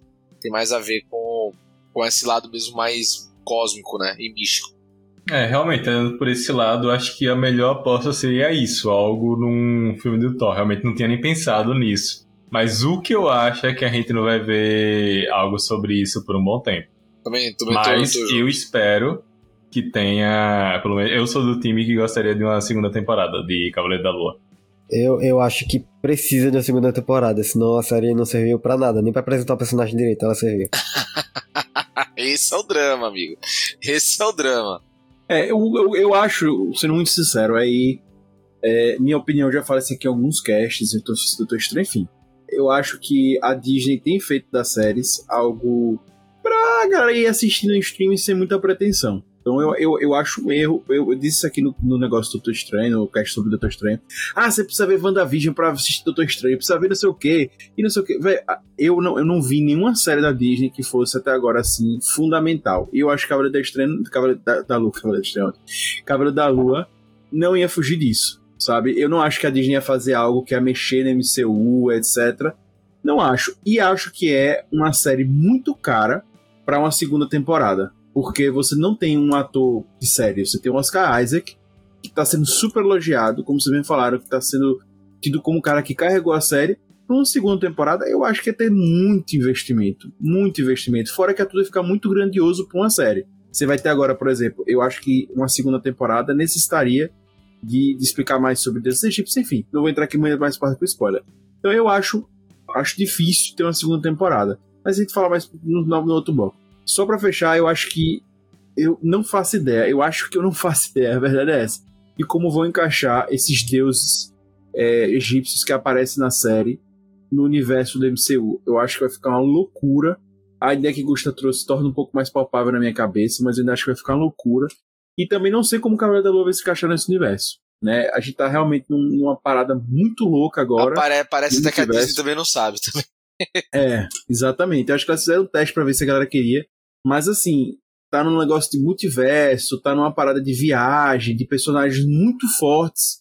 Eu não sei como ele se encaixa, né? Então, realmente assim, cena para os próximos capítulos, não duvido, né? E, e, acho que ele vai estar no MCU. Não acho, como eu disse, não acho que a Disney investir tanto com o personagem para jogar fora. Mas, inclusive, a própria Lara também acredito que vai estar, enfim. Mas tá difícil entender. Tá difícil entender. Então, é isso. Gente, para fechar mesmo, com chave de ouro aqui essa parte sem spoilers, no, é, se vale ou não vale a pena a série, para quem ainda não assistiu, vale a pena perder seis horas da sua vida assistindo Cavaleiro da Lua, Gustavo, não vale? Eu ah, não sei. Eu, se, se quer ver uma boa atuação, acho até que vale, que a atuação do Oscar Isaac é realmente muito boa. É, é isso, sabe? Mas é, das, de todas as séries que a Marvel lançou, acho que talvez ali junto com o Gavião Arqueiro, essa é uma das mais fracas, sabe? Eu, eu particularmente gosto do Gavião Arqueiro, porque o Gavião Arqueiro é um personagem que eu gosto muito. Eu acho que ele é muito desvalorizado desde sempre, desde os filmes dos Vingadores, né? Mas é, eu acho que é muito tempo gasto, sabe, para pouco retorno que a gente ganha no final, sabe? Eu tô junto com o Gusta nessa, velho. Assim, eu acho que vale a pena você assistir se, curiosamente, se, se ele tivesse, o personagem tiver algum futuro, sacou? Tipo, ah, vai ter uma série do, sei lá, do Vingadores do Mal, Vingadores Sinistros do Mal.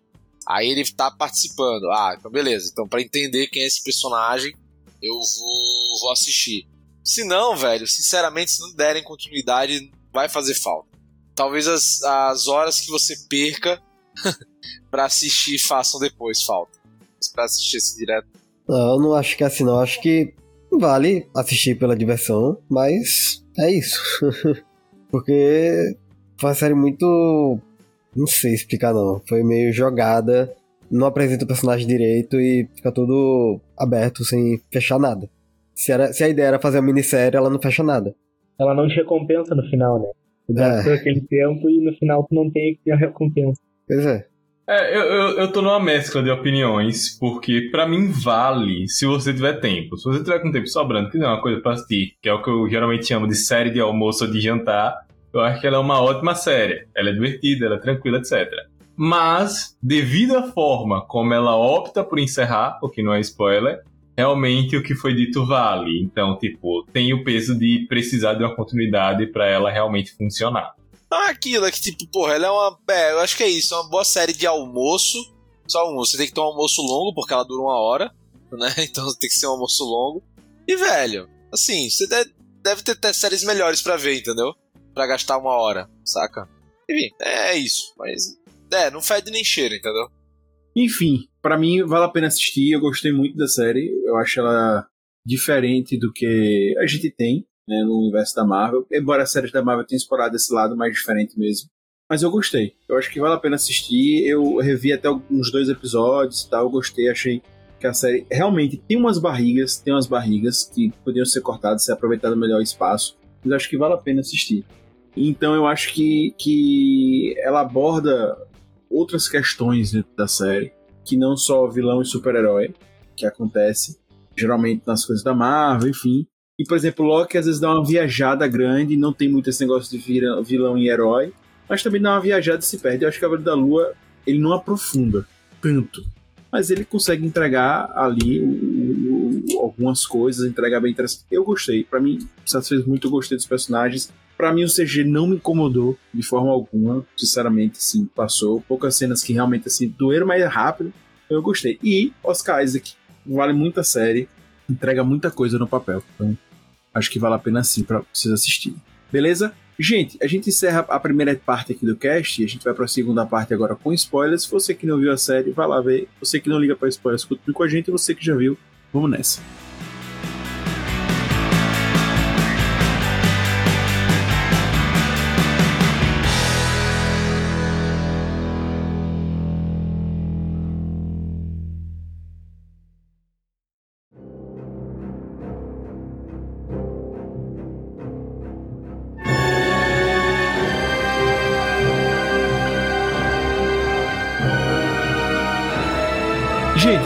Fechar agora aqui com essa parte de, de, com spoilers. Eu só queria até levantar algumas coisas para eu acho que não vale a pena trazer na parte sem spoilers porque pra galera não vale.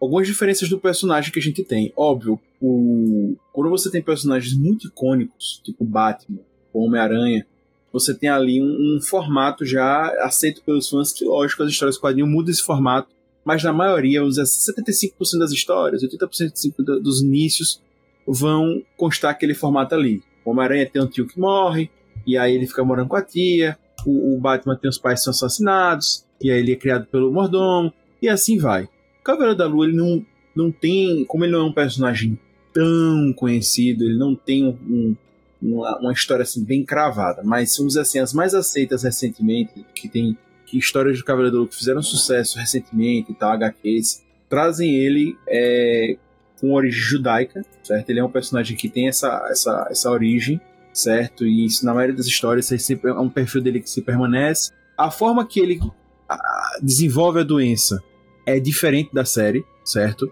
A, a série traz essa forma meio única de, da história da mãe, isso aí não tinha sido retratado nos quadrinhos, importante dizer, mas difere muito como ele conseguiu. Uma das histórias recentes que teve, agora recentemente, da, do foi um arco que inclusive não li, mas dizem que tá muito bom. Ele vê um.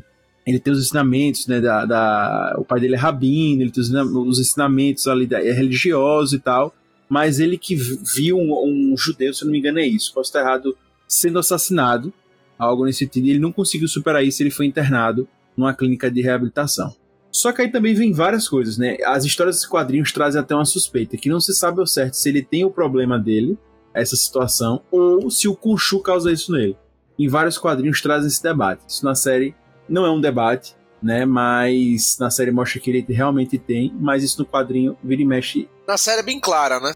Que ele desenvolveu isso a partir de trauma. Por causa da história da mãe, exato.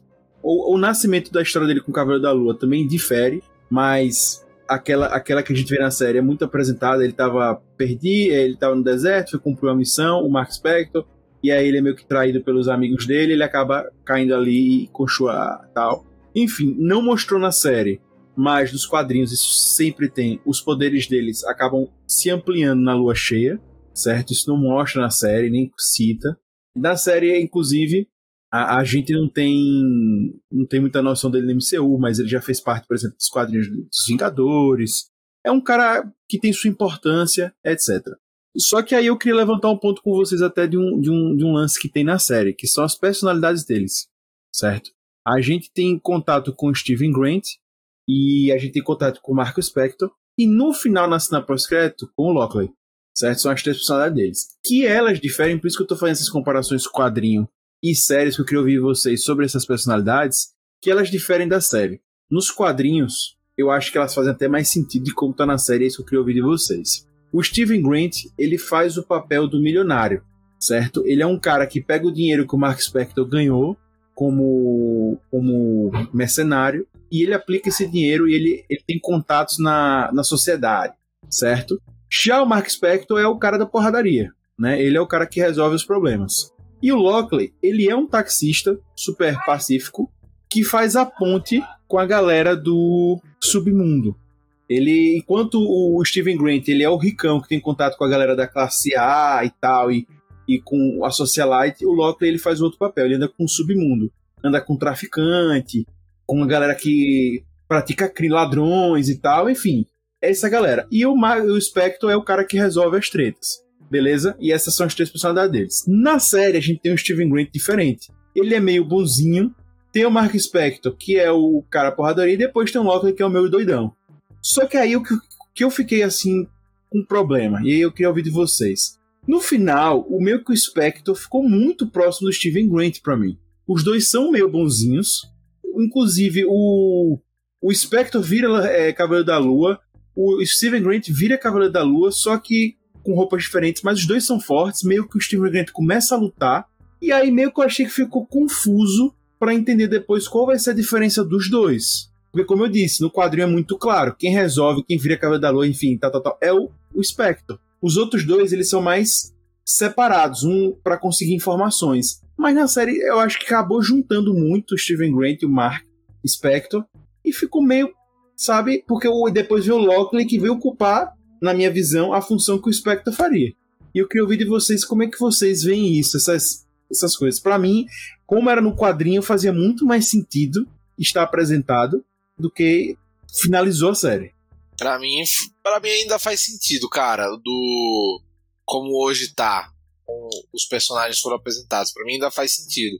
Um é um ultra bonzinho, o outro é o porradeiro, um é o nerd, o outro é o porradeiro, e o outro é meio que o vilão, né? O cara que, meu... Então, eu tinha essa perspectiva, Rob, mas no final o Steven Grant também deu porrada, pô. Ah, mas deu uma porradinha, pô. Bem besta, cara, e muda estilo de luta, né, de um do outro, né? Mas assim, é, nada. o Steven é mais fraco. É, é o Steven é mais fraco. Agora, o, o lance do. de cada um é cada um de um trauma, né? O Steven Grant foi por causa do trauma da mãe. E o Jake foi por causa do Lockley, né? Foi por causa do, do trauma de matar as pessoas, né? Então, assim, cada um é gerado de uma maneira, né? É isso que eu acho que eu acho que faz porque faz sentido. E outra, né? O, o Loki é o vilãozão, né? O que vai depois vai fazer o, o, o novo pacto com o Shu e foda-se, tá ligado? Então, velho. Eu é, acho. Lembrando eu acho que ainda podem ser apresentadas outras personalidades, né? Não, é, exato. Por enquanto são essas três. Eu acho que só não ficou muito explicado porque o Loki não, não aparece na no quinto episódio. Naquela parte quando estavam completando os corações, eu pensei, porra, não, ali eles vão apresentar o terceiro coração. Mas assim, eu acho que, que as três personalidades para mim estão estabelecidas, cara. Não, não achei ruim e acho que até a interação do Mark com o Steven faz muito sentido pelo arco narrativo que tem e pela, vamos dizer assim, a linguagem é, subliminar ou implícita de ser um basicamente uma, uma descoberta de você se auto-aceitar e de se auto-perdoar, de se conhecer também. Né? Seu, seu, todos os seus lados, seus lados bons, seus lados ruins, todas as suas personalidades. E nisso o quinto episódio é muito bom. Mas o, o enfim, de resto, assim, como aventura, etc. Eu gostei até do jeito que eles ficaram no final. Porque eu acho que o, o, o, Steven, o Steven vai ser mais o piadista, sabe? Vai ser. Sim, o alívio cômico até pra série. É, o responsável lá do, do humor da Marvel lá. E o, o Mark é mais poucas, assim, ele é porradeiro e é, e é sério, sabe? Ele é meio poucas. O, o Lockley é o psicopata louco, 100%. E, e eu acho que faltou um pouco isso na série de apresentar ele antes, sabe? Total. Porque, pô, senão. Ele, até ele apareceu várias vezes ali quando tem aqueles flashes e tá todo mundo cheio de sangue. No primeiro, no segundo episódio lá, e depois, depois. No, no terceiro também. Mas, tipo, é, eles não explicam isso e aí a série não vai ter uma segunda temporada e ficou aquele personagem jogado sabe? Eles podiam ter aproveitado para fazer o trabalho completo. E dá até uma questão, né, velho? Como é que eles vão. É, como é que eles vão apresentar esse terceiro, essa terceira personalidade em outra série que não seja do Cavaleiro da Lua? Pelo menos de uma maneira satisfatória. Cara, ficava estranho. Talvez isso não tenha nem planejado, na verdade. É. Eu achei que eles deveriam ter botado o Jake Lockley dentro de algum dos episódios mesmo, não jogar pra um pós-créditos. E, e, lembrando que ainda é uma coisa que não é confirmada que o Jake Lockley é o psicopata, porque assim, eu fiquei com uma certa impressão de que ele não era, ele é só mais um Tanto que no final Conchu diz, ó, é, você não sabe o quanto ele era problemático, acho que é isso a frase final. Quebrado, frágil, algo assim. Quebrado, fragilizado, sei lá, alguma coisa assim. Mas eu tenho que concordar com o Augusto porque, tipo, me incomoda muito, e de novo, vem pra questão da série, essa transição de tom. Não, não é, pra mim o que incomoda mais não é nem o Steven ficar porradeiro, mas a forma que o Mark fica dócil a ponto de que o Mark parece ser o Steven e depois do tempo o Steven parece ser o Mark. Então acho que ele fica dócil demais em determinado momento. Mas talvez fiquei, tá. isso porque eles, eles também se aproximam em si. Depois no final, porque no fundo é a mesma pessoa, né? Mas então, fica muito forçado pro tempo que isso acontece. Tipo, é justificado? É, mas fica forçado, cara. É muito rápido. Tipo, não parece que é o mesmo Mark Spector que a gente tá lidando. É, é isso que eu achei, porque ele é um mercenário, ele matou muitas pessoas, beleza, ele tem um sentimento ali. Mas eu acho que ficou meio forçado, entendeu? E, por exemplo, eu gostaria muito que fosse isso. Se o Steve fosse o cérebro, não, ele virou aquele Cavaleiro da Lua, ele vai pensar.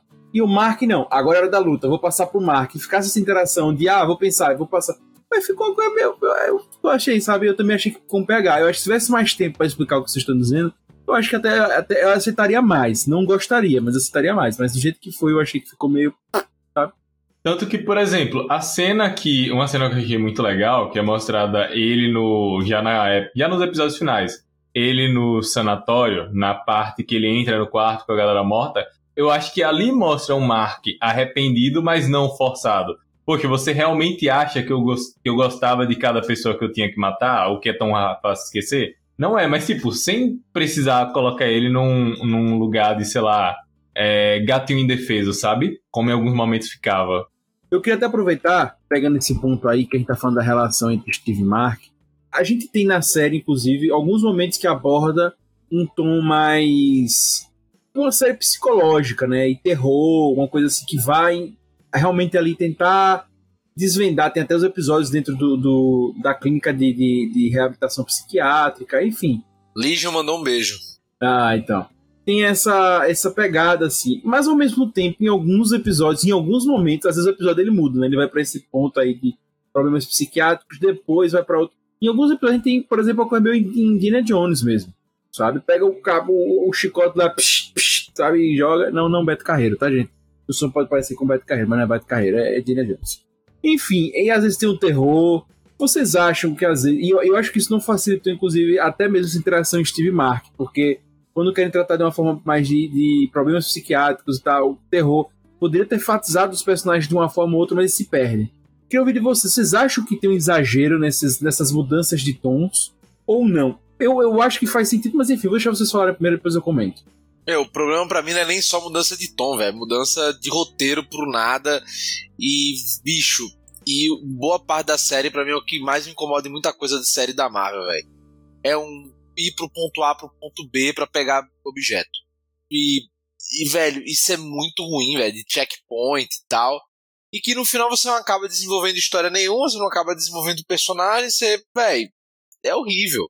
Né? O cara lá, o, o gostosão ator genérico lá, que, que era o mercador lá. Velho, aquilo ali.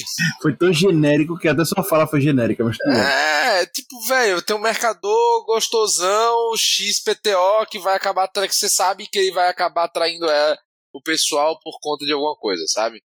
Então, velho, é, é ruim, velho. É, o- é o cara do então, cavalo, você tá falando. É, o cara do cavalo. Esse é o pior episódio da série. É o pior episódio É da série. horrível.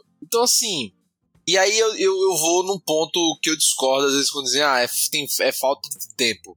Velho, a, sé- a série parece um, um- uma pessoa procrastinadora, pô. Que tem um tempo pra caralho pra fazer o negócio, decide de fazer tudo. Aí fica enrolando, enrolando, enrolando. Aí, puta, agora tem que fazer. Aí, porra, não deu porque não teve tempo. Não deu o quê, pô? Ficou, ah, não sei o quê, porra, velho. Eles apresentam umas ideias muito boas, sabe? É, E eles não continuam. E aí, tipo, poxa. Esse terceiro episódio, sabe, eles mostram umas coisas tão legais no 1 e no 2 ali, que é esse, esse drama mais psicológico mesmo, com ele mudando. E a gente pensa, quando, quando a gente pensa que eles vão se aprofundar nisso, chega aquele terceiro episódio que não tem nada a ver com nada. sabe? E aí, tipo, fica meio jogado, assim, sabe? E aí, e aí a série tomou outro rumo que acabou me desagradando, sabe? A partir do terceiro episódio ali foi quando eu comecei a ver que não era bem o que eu queria ver, sabe? Eu concordo com o Gusta, inclusive, pra mim, a série tava legal até o segundo episódio, ela despenca a partir do terceiro e quando entra a parte do hospício lá, ela despenca. Ah, pra mim o melhor episódio ainda é o quinto. Então, eu, eu tenho que discordar. Pra mim, ela não despenca na parte do ofício, mas o exemplo que eu vou dar é que fica muito gritante. Do ofício Eu- ou do hospício? Do hospício. Eu assisti essa ofício série. enlouquece mesmo. Então, eu assisti essa série, quando eu acabei o terceiro episódio, eu dei uma pausa nela, porque eu tava assistindo com a namorada e, tipo, a gente não conseguiu mais assistir junto. Quando eu voltei a, ter- a assistir, acho que foi umas duas, três semanas depois, eu tava no quarto. Obviamente, né? Terminou o terceiro e foi pro quarto. Mas enfim, eu tava no quarto episódio. Só que, tipo, eu parei, eu assisti o início, aí eu voltei na Disney. Eu tô no episódio certo. Porque a quebra de tom do terceiro foda. pro quarto episódio, e tem outro episódio aí que eu Eu não fiquei lembro. assim também, pegar, É- assim também. então, é tão grande que eu podia jurar que eu tinha pulado algum episódio, que eu tava em algum lugar errado. Porque, tipo, eu acho que o problema é esse. Não é que ela despenca. Eu acho que ela quebra dessa forma tão grande e as coisas ficam tão mal amarradas, como se, tipo, tivesse um, um buraco ali faltando, que ele dá essa sensação de que a série decai. Só que, pra mim, o final dela, inclusive, é melhor do que o início. Mas eu acho que falta coisa ali no meio. Não, muita coisa. Pelo menos pra mim me deu muita agonia, que eu ficava esperando uma explicação que não vinha, que não vinha e não veio. Uhum. Eu, eu me desvinculei de qualquer tipo de explicação que poderia vir, eu só fui, tá, tô aqui pela aventura. Aí é, que a aventura é uma merda. É, Quando eu tinha aceitado, sabe? Quando eu tinha desencanado das explicações, eles vêm com aquele episódio lá que eles explicam a mãe, que eles explicam a origem do Steven Grant. E aí, tipo, poxa, eles estavam indo pra uma vibe toda de aventura lá, todo Indiana Jones, e aí eles retornam pro negócio psicológico, pro drama pessoal, pra, pra descoberta da mentalidade lá. É meio perdido, sabe? Em alguns Total, pontos a série fica bem perdida no que ela quer fazer, sabe? A sensação é que a série não sabia o que ela queria contar. Não Exatamente. sabia. Então, aí é que vem a vibe, gente, que eu, eu consegui embarcar nisso, entendeu? É meio que a série quer colocar a gente, pode não ter feito da melhor forma, na cabeça dele. A cabeça dele é quebrada, meio que a gente, é, é- é uma viagem muito grande e a gente é meio que entra nessa. Ele quis fazer essa viagem pra isso, gente. aí, isso aí pra mim é desculpa de incompetência narrativa. Desculpa de incompetência narrativa. Você, você é incongruente em toda a sua narrativa e você diz, não, pô, porque o personagem é quebrado. Porra, meu amigo. Ah, mas eu acho que quis Não fazer é. isso, é uma Não, confusão. não, ali. não, não quiseram. É, é só eu, ruim mesmo. Eu, eu também É acho só ruim que mesmo. não. É só ruim mesmo. Não, não, eu acho que não, por ache- dois motivos. Não tente encontrar, não tente encontrar genialidade na mediocridade. mediocridade. Porque, porra, é Por ruim, exemplo, tem velho. um filme que faz muito bem isso, que é o Coringa, sabe? O Coringa faz bem isso. Porque a gente não sabe o que é verdade e o que não é. E esse tipo de coisa, sabe? Não, não precisa nem ir tão longe. Você pode pegar um filme mais fraco, fragmentado, que foi até criticado. Ele, é um- ele não é um filme tão fraco. Mas ele comete alguns erros, mas ele consegue entrar nessa Sim, quebra. É fragmentado. E ele entrega isso bem. exato. Eu acho que poderia ser isso que o Augusto falou. Mas eu acho que eles deixariam mais claros e que não foi, tipo, o objetivo. É, não é- não é- a Disney não é tão genial assim, não, gente. E mesmo assim, se fosse genial, ainda tava ruim. Se fosse essa intenção, ainda fez mal. Vocês estão sendo muito cruel. Mas vamos lá. Cruel foi essa série que me fez perder seis horas de minha vida. Então, mas eu tenho que discordar de outra coisa, porque eu também gostei da, da questão dele com a mãe, só que eu não reclamando, mas eu esperava algo mais pesado. Eu fiquei também ansioso pra saber o que, é que ele tava escondendo. Novamente, Disney Plus. não é Star Plus. Não, eu sei, mas tipo. Ah, cara, mas pra mim foi o melhor episódio, velho. Esse foi. Cara, eu, eu cheguei a me eu emocionar gostei quando o também. Steven se, se congela ali e tal. Pô, cheguei a me A emocionar. gente percebe como você ficou emocionado. Não, eu fiquei mesmo, cara. E novamente, como eu disse, pô, é, é uma jornada de autodescoberta, de autoaceitação e de perdão sobre seus erros, cara, que é muito foda, é muito. Eu achei uma alegoria muito legal, muito bem feita mesmo. Agora, porra, assim, e, e, e olha, eu achei isso tudo tendo cenas horrorosas de 3D, aquela briga no barco, pelo amor de Deus, que coisa horrorosa. Assim, velho, nível novamente, nem a Record faz uma coisa tão horrorosa ainda botaram escuro pra esconder CGI. É horroroso, velho. É assim, é horroroso mesmo, feio mesmo. Mas o episódio eu achei interessante. Eu achei a. Mas e muito, novamente, porque o ator é foda. Porque o. O Oscar Isaac atua demais cara, episódio. Atua muito. Ele consegue passar todas as sessões. O sinal o nome dele é muito legal, né, velho? Oscar Isaac. Nome legal. É, mas enfim, é, eu, eu gostei, eu não achei tão ruim como o Robin, não. Mas eu quero perguntar até vocês, agora levando vocês pro papel aí de roteirista. O que, que vocês fariam de diferente na série? O que, que vocês é, mudariam? Menino!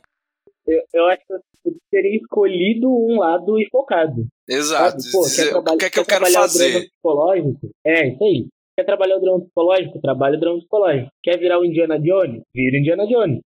Só que faz uma coisa, uma coisa coesa, sabe? Com, com início, meio e fim numa mesma, numa mesma linha de raciocínio ali, sabe? Agora, essa transição entre o Indiana Jones e o fragmentado, eu não, não curti, sabe? Eu descartaria a parte do hospício, descartaria a parte do barco e tiraria a Tueres. E focaria mais em explorar o próprio Cavaleiro da Lua e o vilão. Então você refazer a série, que nem Robin. É, É, Ah, cara, eu achei a parte do hospício, acho que eles poderiam ter reduzido um pouco o tempo, mas eu não achei tão desnecessário, não. não, foi. Não, eu tô dizendo que é desnecessário. Esse, esse que é o problema é, é, é o que, que você quer fazer com aquilo, pô.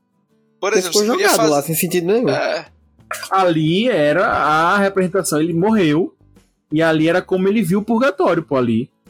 Ali era a forma dele enxergar a purificação dele, era o hospício, pô. É, pra mim ficou claro. E ali ele tava cumprindo a- a- o caminho no purgatório até chegar, ou se ele ia pro inferno ou pro céu. Só isso. Então, Não, então, eu, claro. tam- eu entendi isso, daí ficou claro, mas eu concordo com o Gusto. Eu, eu pegaria um plot no máximo dois e focaria naquilo. Não focaria em mais coisas, não, porque eu acho que é, exato. é, o, o misto ficou muito cansativo. Por isso que dessa vez eu nem julgo o Lucas por reclamar. Tipo, realmente pode parecer que vale mais a pena tirar. Mas eu acho que não é que ficou ruim, é que fica cansativo demais e mal, mal, mal desenvolvido. Gente, mas tem tanta coisa ruim, gente.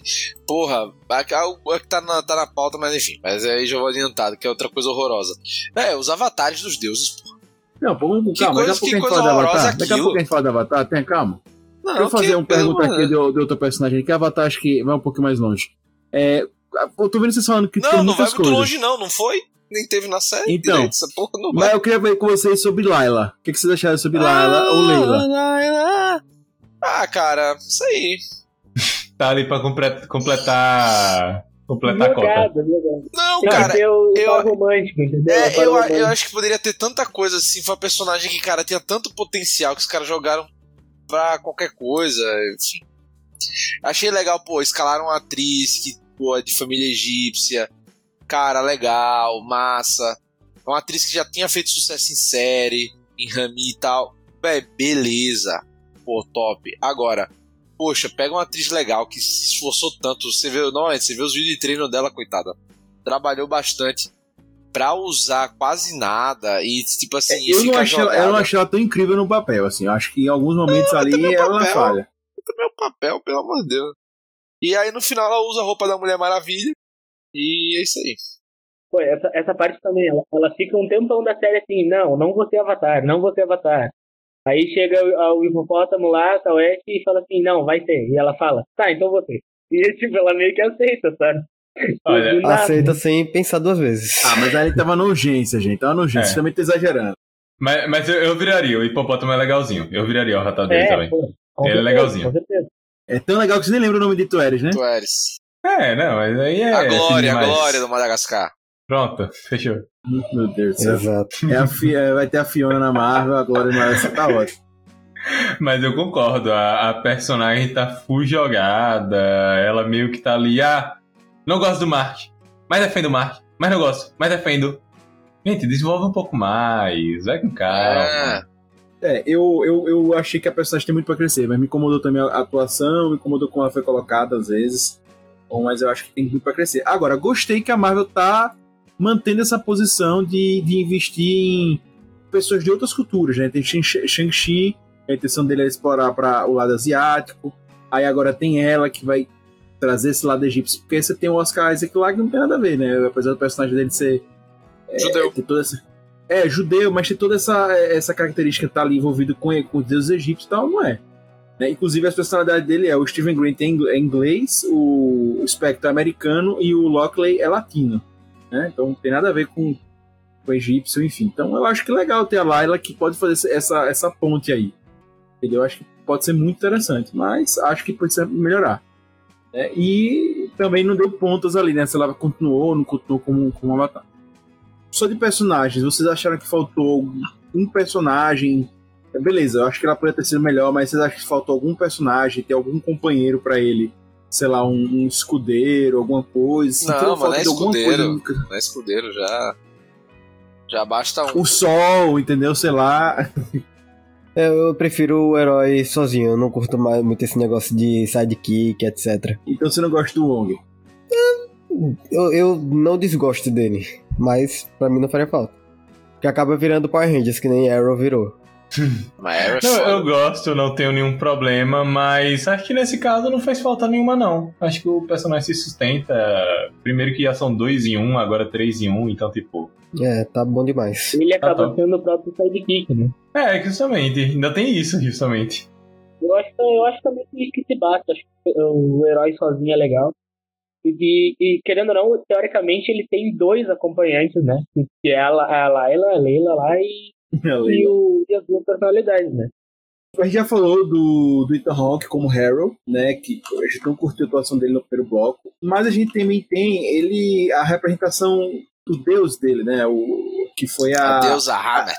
A Cuca.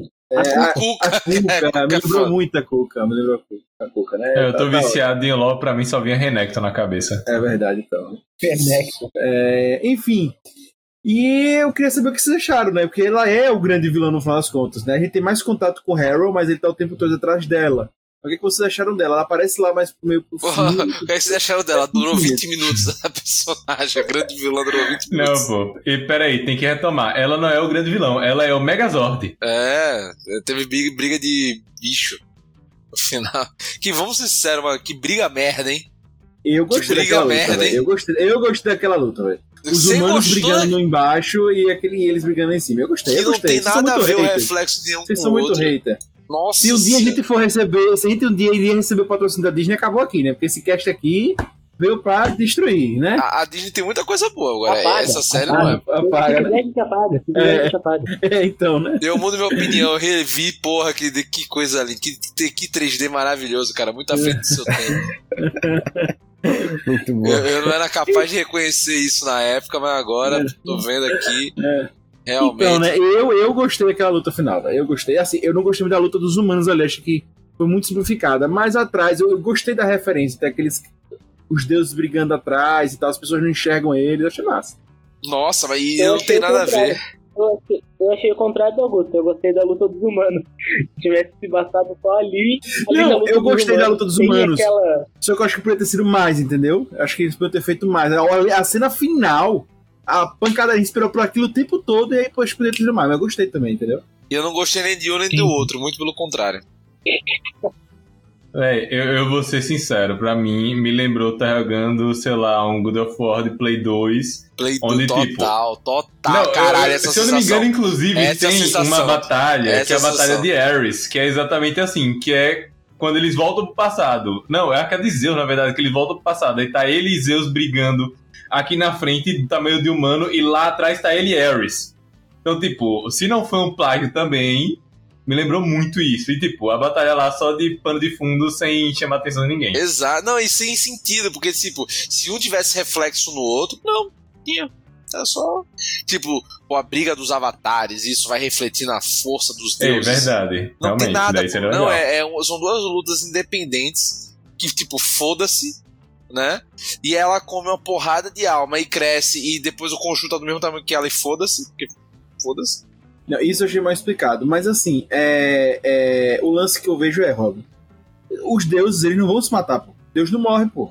Morre, que se você quebrar o vasinho, morre. Não se é quebrar o quebrar o vazio. vazio, mas eu tô falando deles brigando. Se, se eles passarem ali 30 dias brigando, vai dar no mesmo, pô.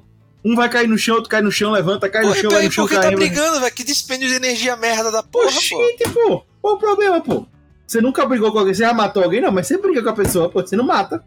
Então, é a mesma coisa, pô. Peraí, Um bom ponto, um bom ponto. É, pô.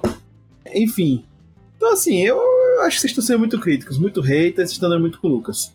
Muito hater não, porra. A Marvel tem que melhorar, porra. Tem que fazer série boa. Eu, eu achei a ideia interessante, vai. Vou, vou defender aqui alguma coisa, pelo menos. Eu achei a ideia interessante. Mas talvez a execução não, não tenha sido das melhores. Eu acho que, que nem o PH falou, que não tem reflexo nenhum, sabe? Tipo, não tem ligação nenhuma da luta dos Tem vilões com a nada, nada. E aí, Se porra. tivesse uma ligação, de repente ficaria interessante. pô. E. É, enfim. A, e, e a, a Matt lá, eu achei que o visual dela é bem, bem mais ou menos mesmo. Eu gostei do visual do Conchu. Se vocês gostaram do visual do Conchu, muita gente criticou. Eu Rapaz, gostei. eu achei o visual legal, eu só achei o 3D ruim, mas o, o- a ideia é boa. Achou o 3D ruim? Não achei isso, não. Achei o 3D ruimzinho pra caralho. Mas também achou Eu achei ruim. ok até. Do, do Conchu eu achei ok o, o CG. O CG que mais me, me, me chamou assim foi quando ele no traje, sabe? O traje Nossa, da muito. assim, Mas o Conchu eu achei ok. E outra coisa pra elogiar, um, pra mim, uma das coisas muito boas da série, só que depois também não é mais abordado, é a personalidade do Khonshu. Sim. A forma como no início ele é apresentado como se, tipo, como se fosse algo de terror com grandes aspas, e no Exatamente. final ele é tipo, só um velho resmungão, é muito top. Isso é muito top ironicamente ou é muito top? Não, é muito, é muito bom mesmo, é muito É bom. legal, é legal. Porque ele é, ele é muito chato, mas ele não é aquele chato, tipo, enjoado. Ele é aquele chato, tipo, ah, ele é velho, ele só quer reclamar. É, enfim, e. Qual roupa vocês preferiram? A dele normal, a dele Cavaleiro da Lua Mark ou a dele Cavaleiro da Lua Steven Grant? Steven. Steven. Grant, não, Steven Grant, a roupa dele é da hora. Ah, não, eu, go- Uhum. eu gosto da roupa do Mark. Acho que é a roupa do Mark. Eu gostei mais do Steven. Grant. Eu gosto gostei também das do eu Steven. preferia do Steven Grant. Aquele terninho do Steven Grant, não sei o que eu não curti não, aquele negócio. Um capuz faz toda a diferença pro super-herói. Então, e uma capa. É, a capa. Pô, a capa é respeito, né? Gente, então vamos fechar agora o episódio falando sobre os avatares, beleza? Acho que tem pano pra manga a gente, pra, pra fechar aqui. A gente foi apresentado aos deuses egípcios, né? E a história dos avatares dentro da série. Que eu acho que já tá claro que todo mundo aqui achou que precisava ser melhor aprofundado, etc e tal. Mas eu queria saber o que vocês acharam de uma forma geral dos avatares, atores. Eu achei os atores dos avatares muito fracos. Porra. Inclusive tem uma simpatia ali do, do, do Mark com aquela, com aquela outra avatar que depois não é nada. Enfim, então, o que, que vocês acharam desses avatares e dessa trama aí? Rapaz, dureza, viu? Duro de assistir. Se os avatares tivessem sido apresentados por Skype, não faria diferença. Não, nem na trama, pô. Os caras, véi, sinceramente, os caras não fazem nada, pô. Fazem nada. Tipo, não, e são burros ainda, pô. Meu, o cara vai lá, não, pô, eu vou dar um golpe, assim, tipo, meu, na moral. Vocês estão fodidos, vai. Eu, eu quero realmente libertar a deusa do mal mesmo. E, porque- e, e prendam justamente o cara que quer impedir. Os caras não eles mesmo. não acreditam. Eles não acreditam que o É. cara tá querendo fazer aquilo. É, não, mas eu vou fazer. Não, então beleza, tranquilo. E aí, e outros, os avatares não tinham nenhum outro, tirando a, a Layla e o, e o Mark, tem trajezinho de Power Ranger. Ninguém tem traje de Power Ranger. Ninguém luta. São os banana. Não faz nada, só faz merda. E tipo, e tem um cara lá do tipo do Deus Osiris, Deus Ra, o caralho, dos deuses poderosos, os caras não fazem nada. Fazem nada. E ninguém tava vendo, ninguém tava vendo É. aquela luta de Megazord. É, ninguém tá. É, ninguém tipo, não, beleza, É, pô. pô, suave, ninguém vai intervir, ninguém vai. Eles não foram mortos por os outros avatares. Então, mas ninguém lutou, pô. Os caras os cara morreram como, véi? Não nem uma lutinha Mas é nada. isso que deu pra né? perceber, pô. Quem, quem tipo, é o, o que eu não entendi foi a Layla ali, a tu eres, beleza. Mas o Khonshu meio que ele é o cara da, da pancadaria. O resto é tudo meio político, meio outra Sim, parada. pô, pô. mas, É mas uma os- parada parlamentar ali. É, pô, mas os caras não, vão- mas os caras não vão fazer nada, pô. Vão, vão, vão, vão, vão morrer, não. Beleza, me mate. Não, tranquilo, suave. Fica no brigo. Não, porra. Não faz sentido algum, pô. Não faz sentido. Aqueles avatares não faz sentido algum, pô. Quer dizer que eles são só reunião de condomínio do É. É só isso, pô. Só, só pra isso que servem na E série. tipo assim, morreu o avatar, tipo, ah, beleza, depois eu arranjo outro aí. É, Vamos pô. aí. Ah, mas é a relação de um deus com o ser humano, Rob. Ele Não, quer usar não, o cara dele. beleza. Essa, essa parte aí, essa parte aí dá pra passar um panão, porque é isso aí, é Deus e ser Não, humano. beleza, mas ser velho, tipo assim, ah, não vou perder minha influência aqui, tranquilo, suave, sem problema. Não, não vai dar trabalho nenhum não arranjar outro. Ah, é isso, né? Aí, velho, na moral, velho, essa parte dos avatares é, é triste. É uma vergonha, vergonha, vergonha, vergonha. É o nada com eu acho que é que nem tudo na série, sabe? É, é uma ideia muito legal que não é bem desenvolvida. É, É, a maior parte das coisas que tem nessa série é isso, sabe? As ideias são muito boas e que, e, sabe, desenrolar não é legal. Tipo, beleza, pô, massa, Uhum. pô, os deuses egípcios entram entre nós por avatares, pô, legal. E aí eles têm influenciam no mundo de outras maneiras e tarará, tarará, tarará, tarará. E Beleza. cada um tem sua roupinha de Power Ranger. É, Porra, cada um tem é sua roupinha legal. de Power Ranger, é legal. Mas não, não é o caso aqui, velho. Porra. Enfim, acho que vocês estão sendo RT demais. Mas eu também acho que poderia ter se explorado. Acho que, inclusive, essa é uma das coisas que eu mais gostei. Véi, você já viu que você diz, é, vocês estão sendo hater demais, e em seguida diz, não, é, realmente, mas, mas é isso mesmo. Não, eu acho que poderia ter sido melhor, mas você destrói, pô. Você destruiu completamente. Eu, eu como eu disse, Destruiu Eu é completamente muito o quê, legal. pô? Só achei uma merda esse, esse negócio. É, diga. eu destruí completamente o que é Nada uma merda. só não faria igual. É, só jogaria fora. Nem teria lançado isso. pô. Diga. Meus 150 milhões era melhor jogar fora do que passar essa vergonha. Só isso, Não, pô. não, tipo assim, meu, já, já que tá feito, lança, mas eu, eu realmente demitiria. É por isso que não querem renovar, pô. Viram o que foi que deu, velho? Vou, vou, vou contratar de novo essa porra. Esse aqui, não nada. Então, né? Pois é, eu acho que também não é nesse nível, né? Eu acho que tal. Agora, acho que poderia ser melhor aprofundado. Inclusive, é esse o ponto que eu acho que não dá pra uma segunda temporada. Porque eu acho que uma segunda temporada é inevitável que vai se passar por, pelos avatares. Que É, avatar esse é, que não tem mais? É, Mas os aqui. deuses vão atrás de novos É, avatares. não, assim. Aí, Entendeu? beleza. Não, Aí vão mostrar uns avatares pica do caralho. Aí eles serão os vilões, etc. E aí você pergunta, e por que não fizeram nada no anterior? Aí, É, tem esse problema. aí, Eles limitaram caralho, muito os poderes irmão. avatares Então, agora. E aí é que tá o lance que eu acho, né? É, é, eu acho que complica, encarece muito botar avatares, tipo Power Rangers, numa série. E aí vem um outro grande questão pra mim de terceira temporada, velho. O que esses avatares vão fazer no meio do MCU? Porque, tipo, é uma galera super poderosa, existe Não, Eternos, super poderosa existe... não. Super poderosa não é. Só, É, só dois. Só dois são. Não, se, se eles, se eles né, evoluírem, né? Dizem- São, é, é uma galera muito poderosa que tá nesse universo.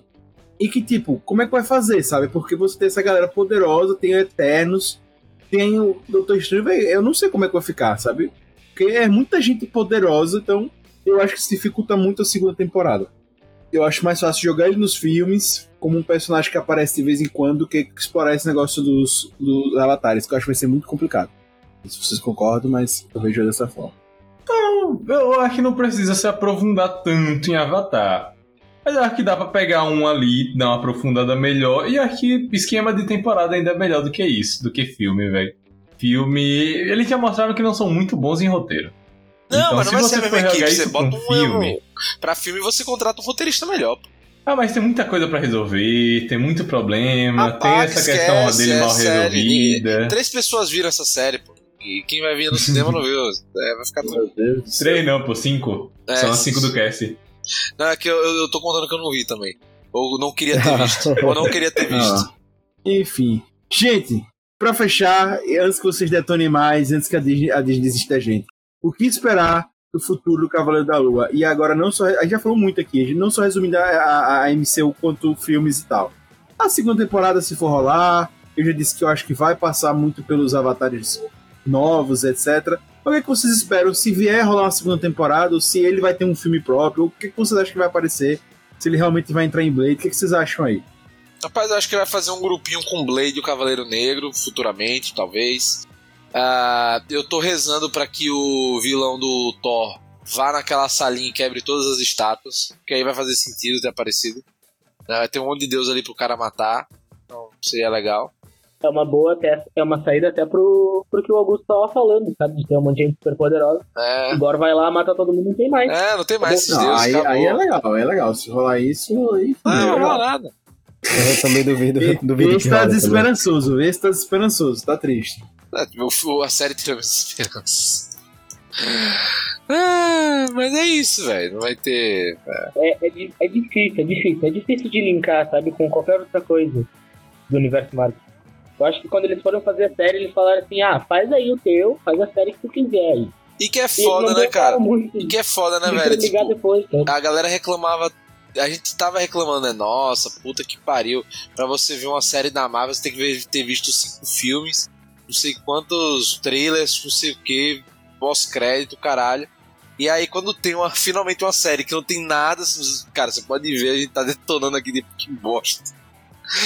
É, mas tem essa vantagem, pô. Você não precisa assistir nenhum filme, nem ter nenhum tipo de especialização pra assistir essa É, série. você Você vai continuar precisa- sem entender ela. É, De exato. Você, precisa- você não precisa ver nada, ela- nem é série. É, e as outras, e as outras você viu tudinho e criticou a série do mesmo jeito. Falcão e só você criticou também. É, é, inclusive, gente, tem um personagem aí que a gente não falou, foi o Blade, Cavaleiro Negro, mas também tem o Deadpool, né? Que dizem que vai entrar também depois. Ah, não. Dead- Cara, eu, eu só quero que o Deadpool seja tipo o react ou tipo sátira da própria Disney, velho. Que seja só. O Deadpool vai virar o Casimiro Exato, do o Casimiro do MCU, velho. Quero que seja isso, bicho. E só ficar reagindo, velho. É. Enfim, gente. É sobre isso o podcast, falamos tudo isso aí. E É vamos isso, às tá tudo notas. Vamos, vamos dar as notas, porque os caras já cansaram desse hack e Cavaleiro da Lua.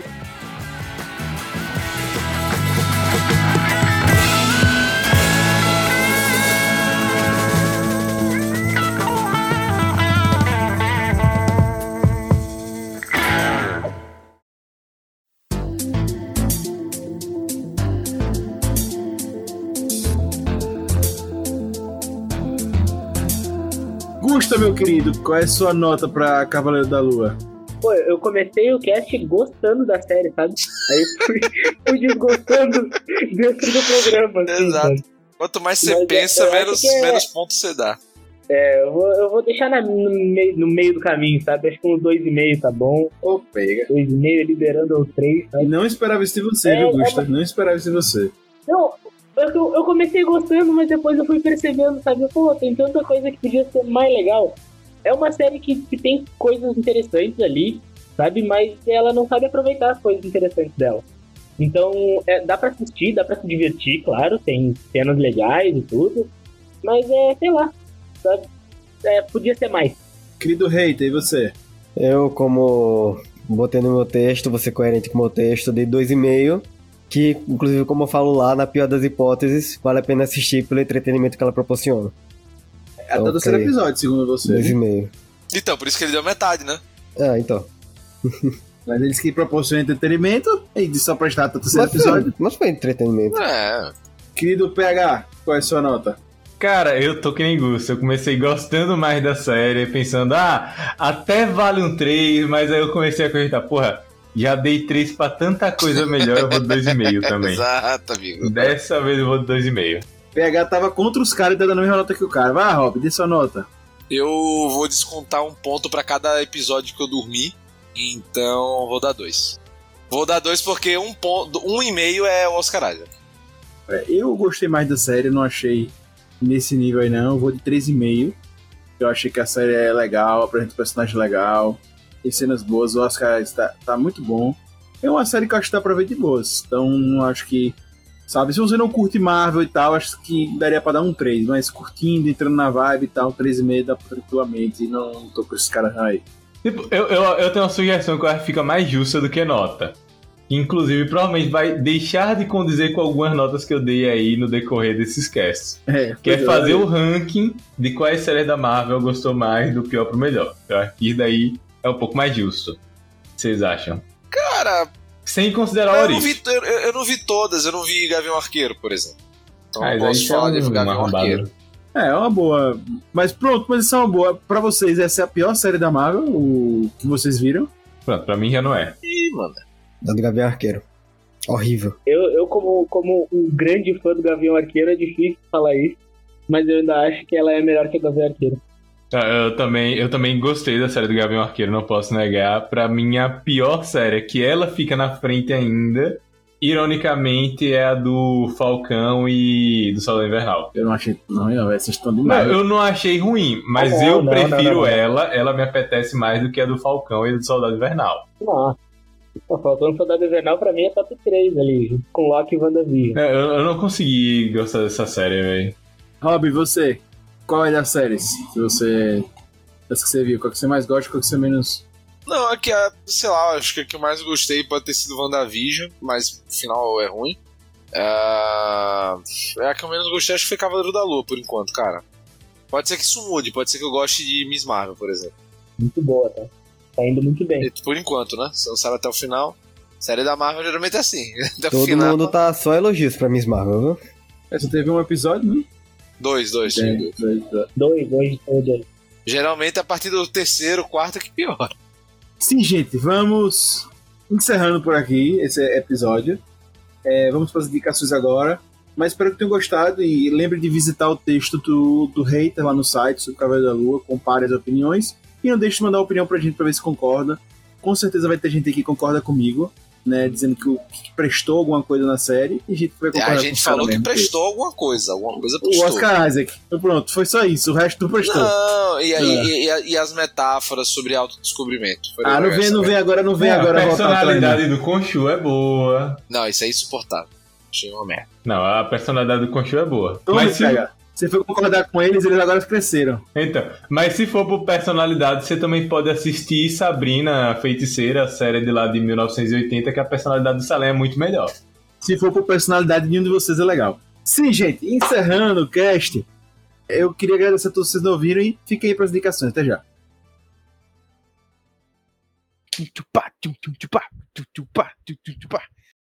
Recomendações.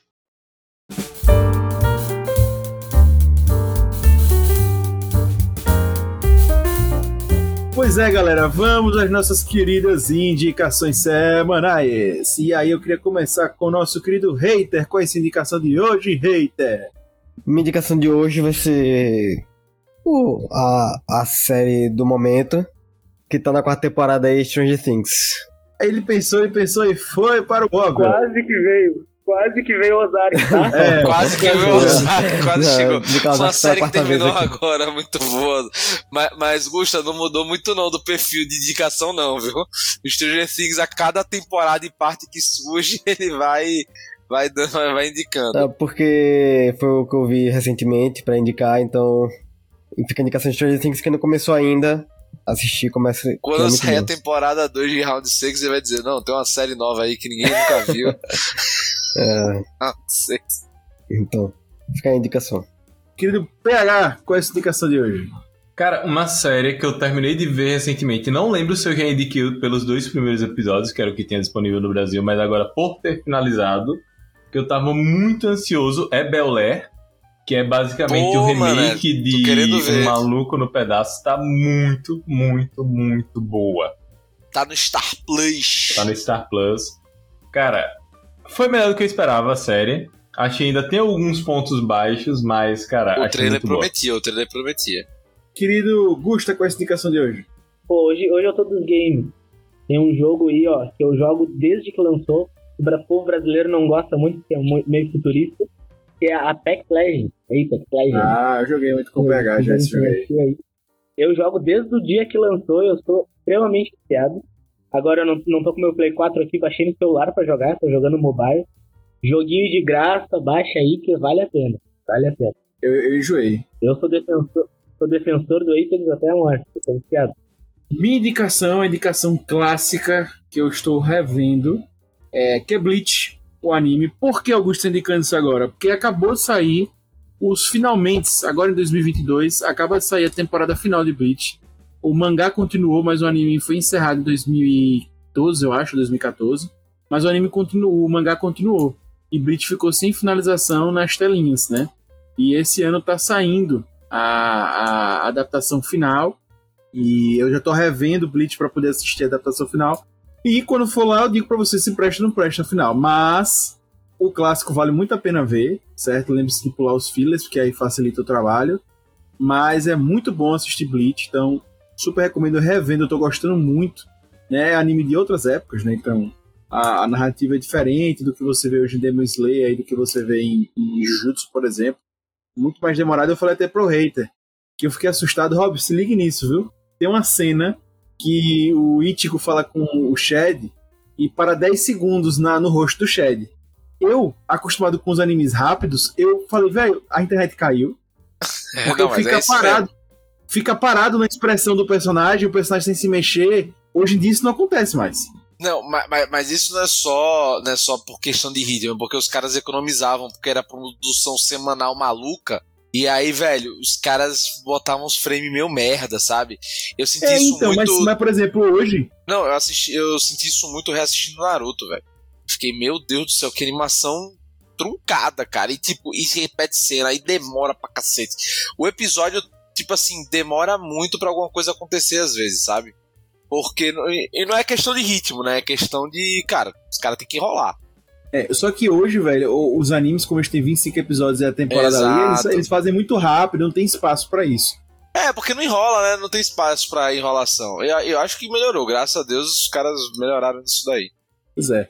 Mas enfim, é super recomendo, assistam, vale a pena. Bleach é muito bom e reassistindo continua fantástico. Roda sua indicação de hoje.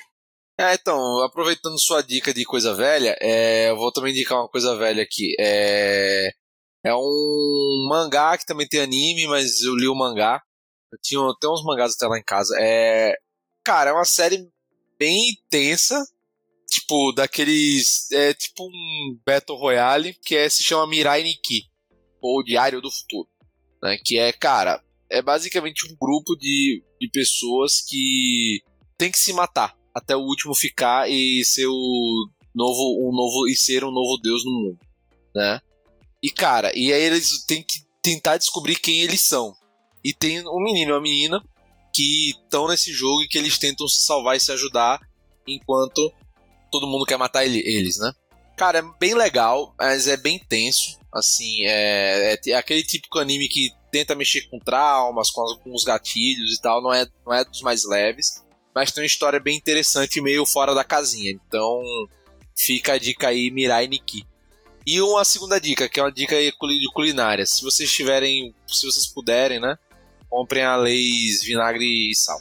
Então é isso, gente. Tudo isso. Espero que tenham gostado mais desse episódio, dessas indicações.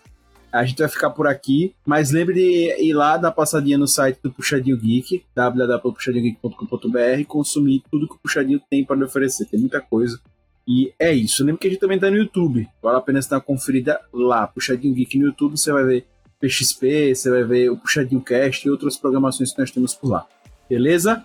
Gente, semana que vem nos encontramos aqui. E eu deixo um agradecimento especial ao nosso querido Lucas Reiter, o hater mais querido do Brasil, o hater mais hater do Brasil. Há também o nosso PH Santos, porque você já sabe, todo podcast que se preze tem o seu PH Santos. Ao nosso querido Rob Teles, o Rob Palestrinha. E também ao nosso querido Gusta, a pontinha colorada no puxadinho. E claro, eu sou Augusto, agradeço você estar aqui e te vejo semana que vem, no sábado. Puxado aqui, puxado lá, o puxadinho também é seu. Valeu! Tchau, tchau!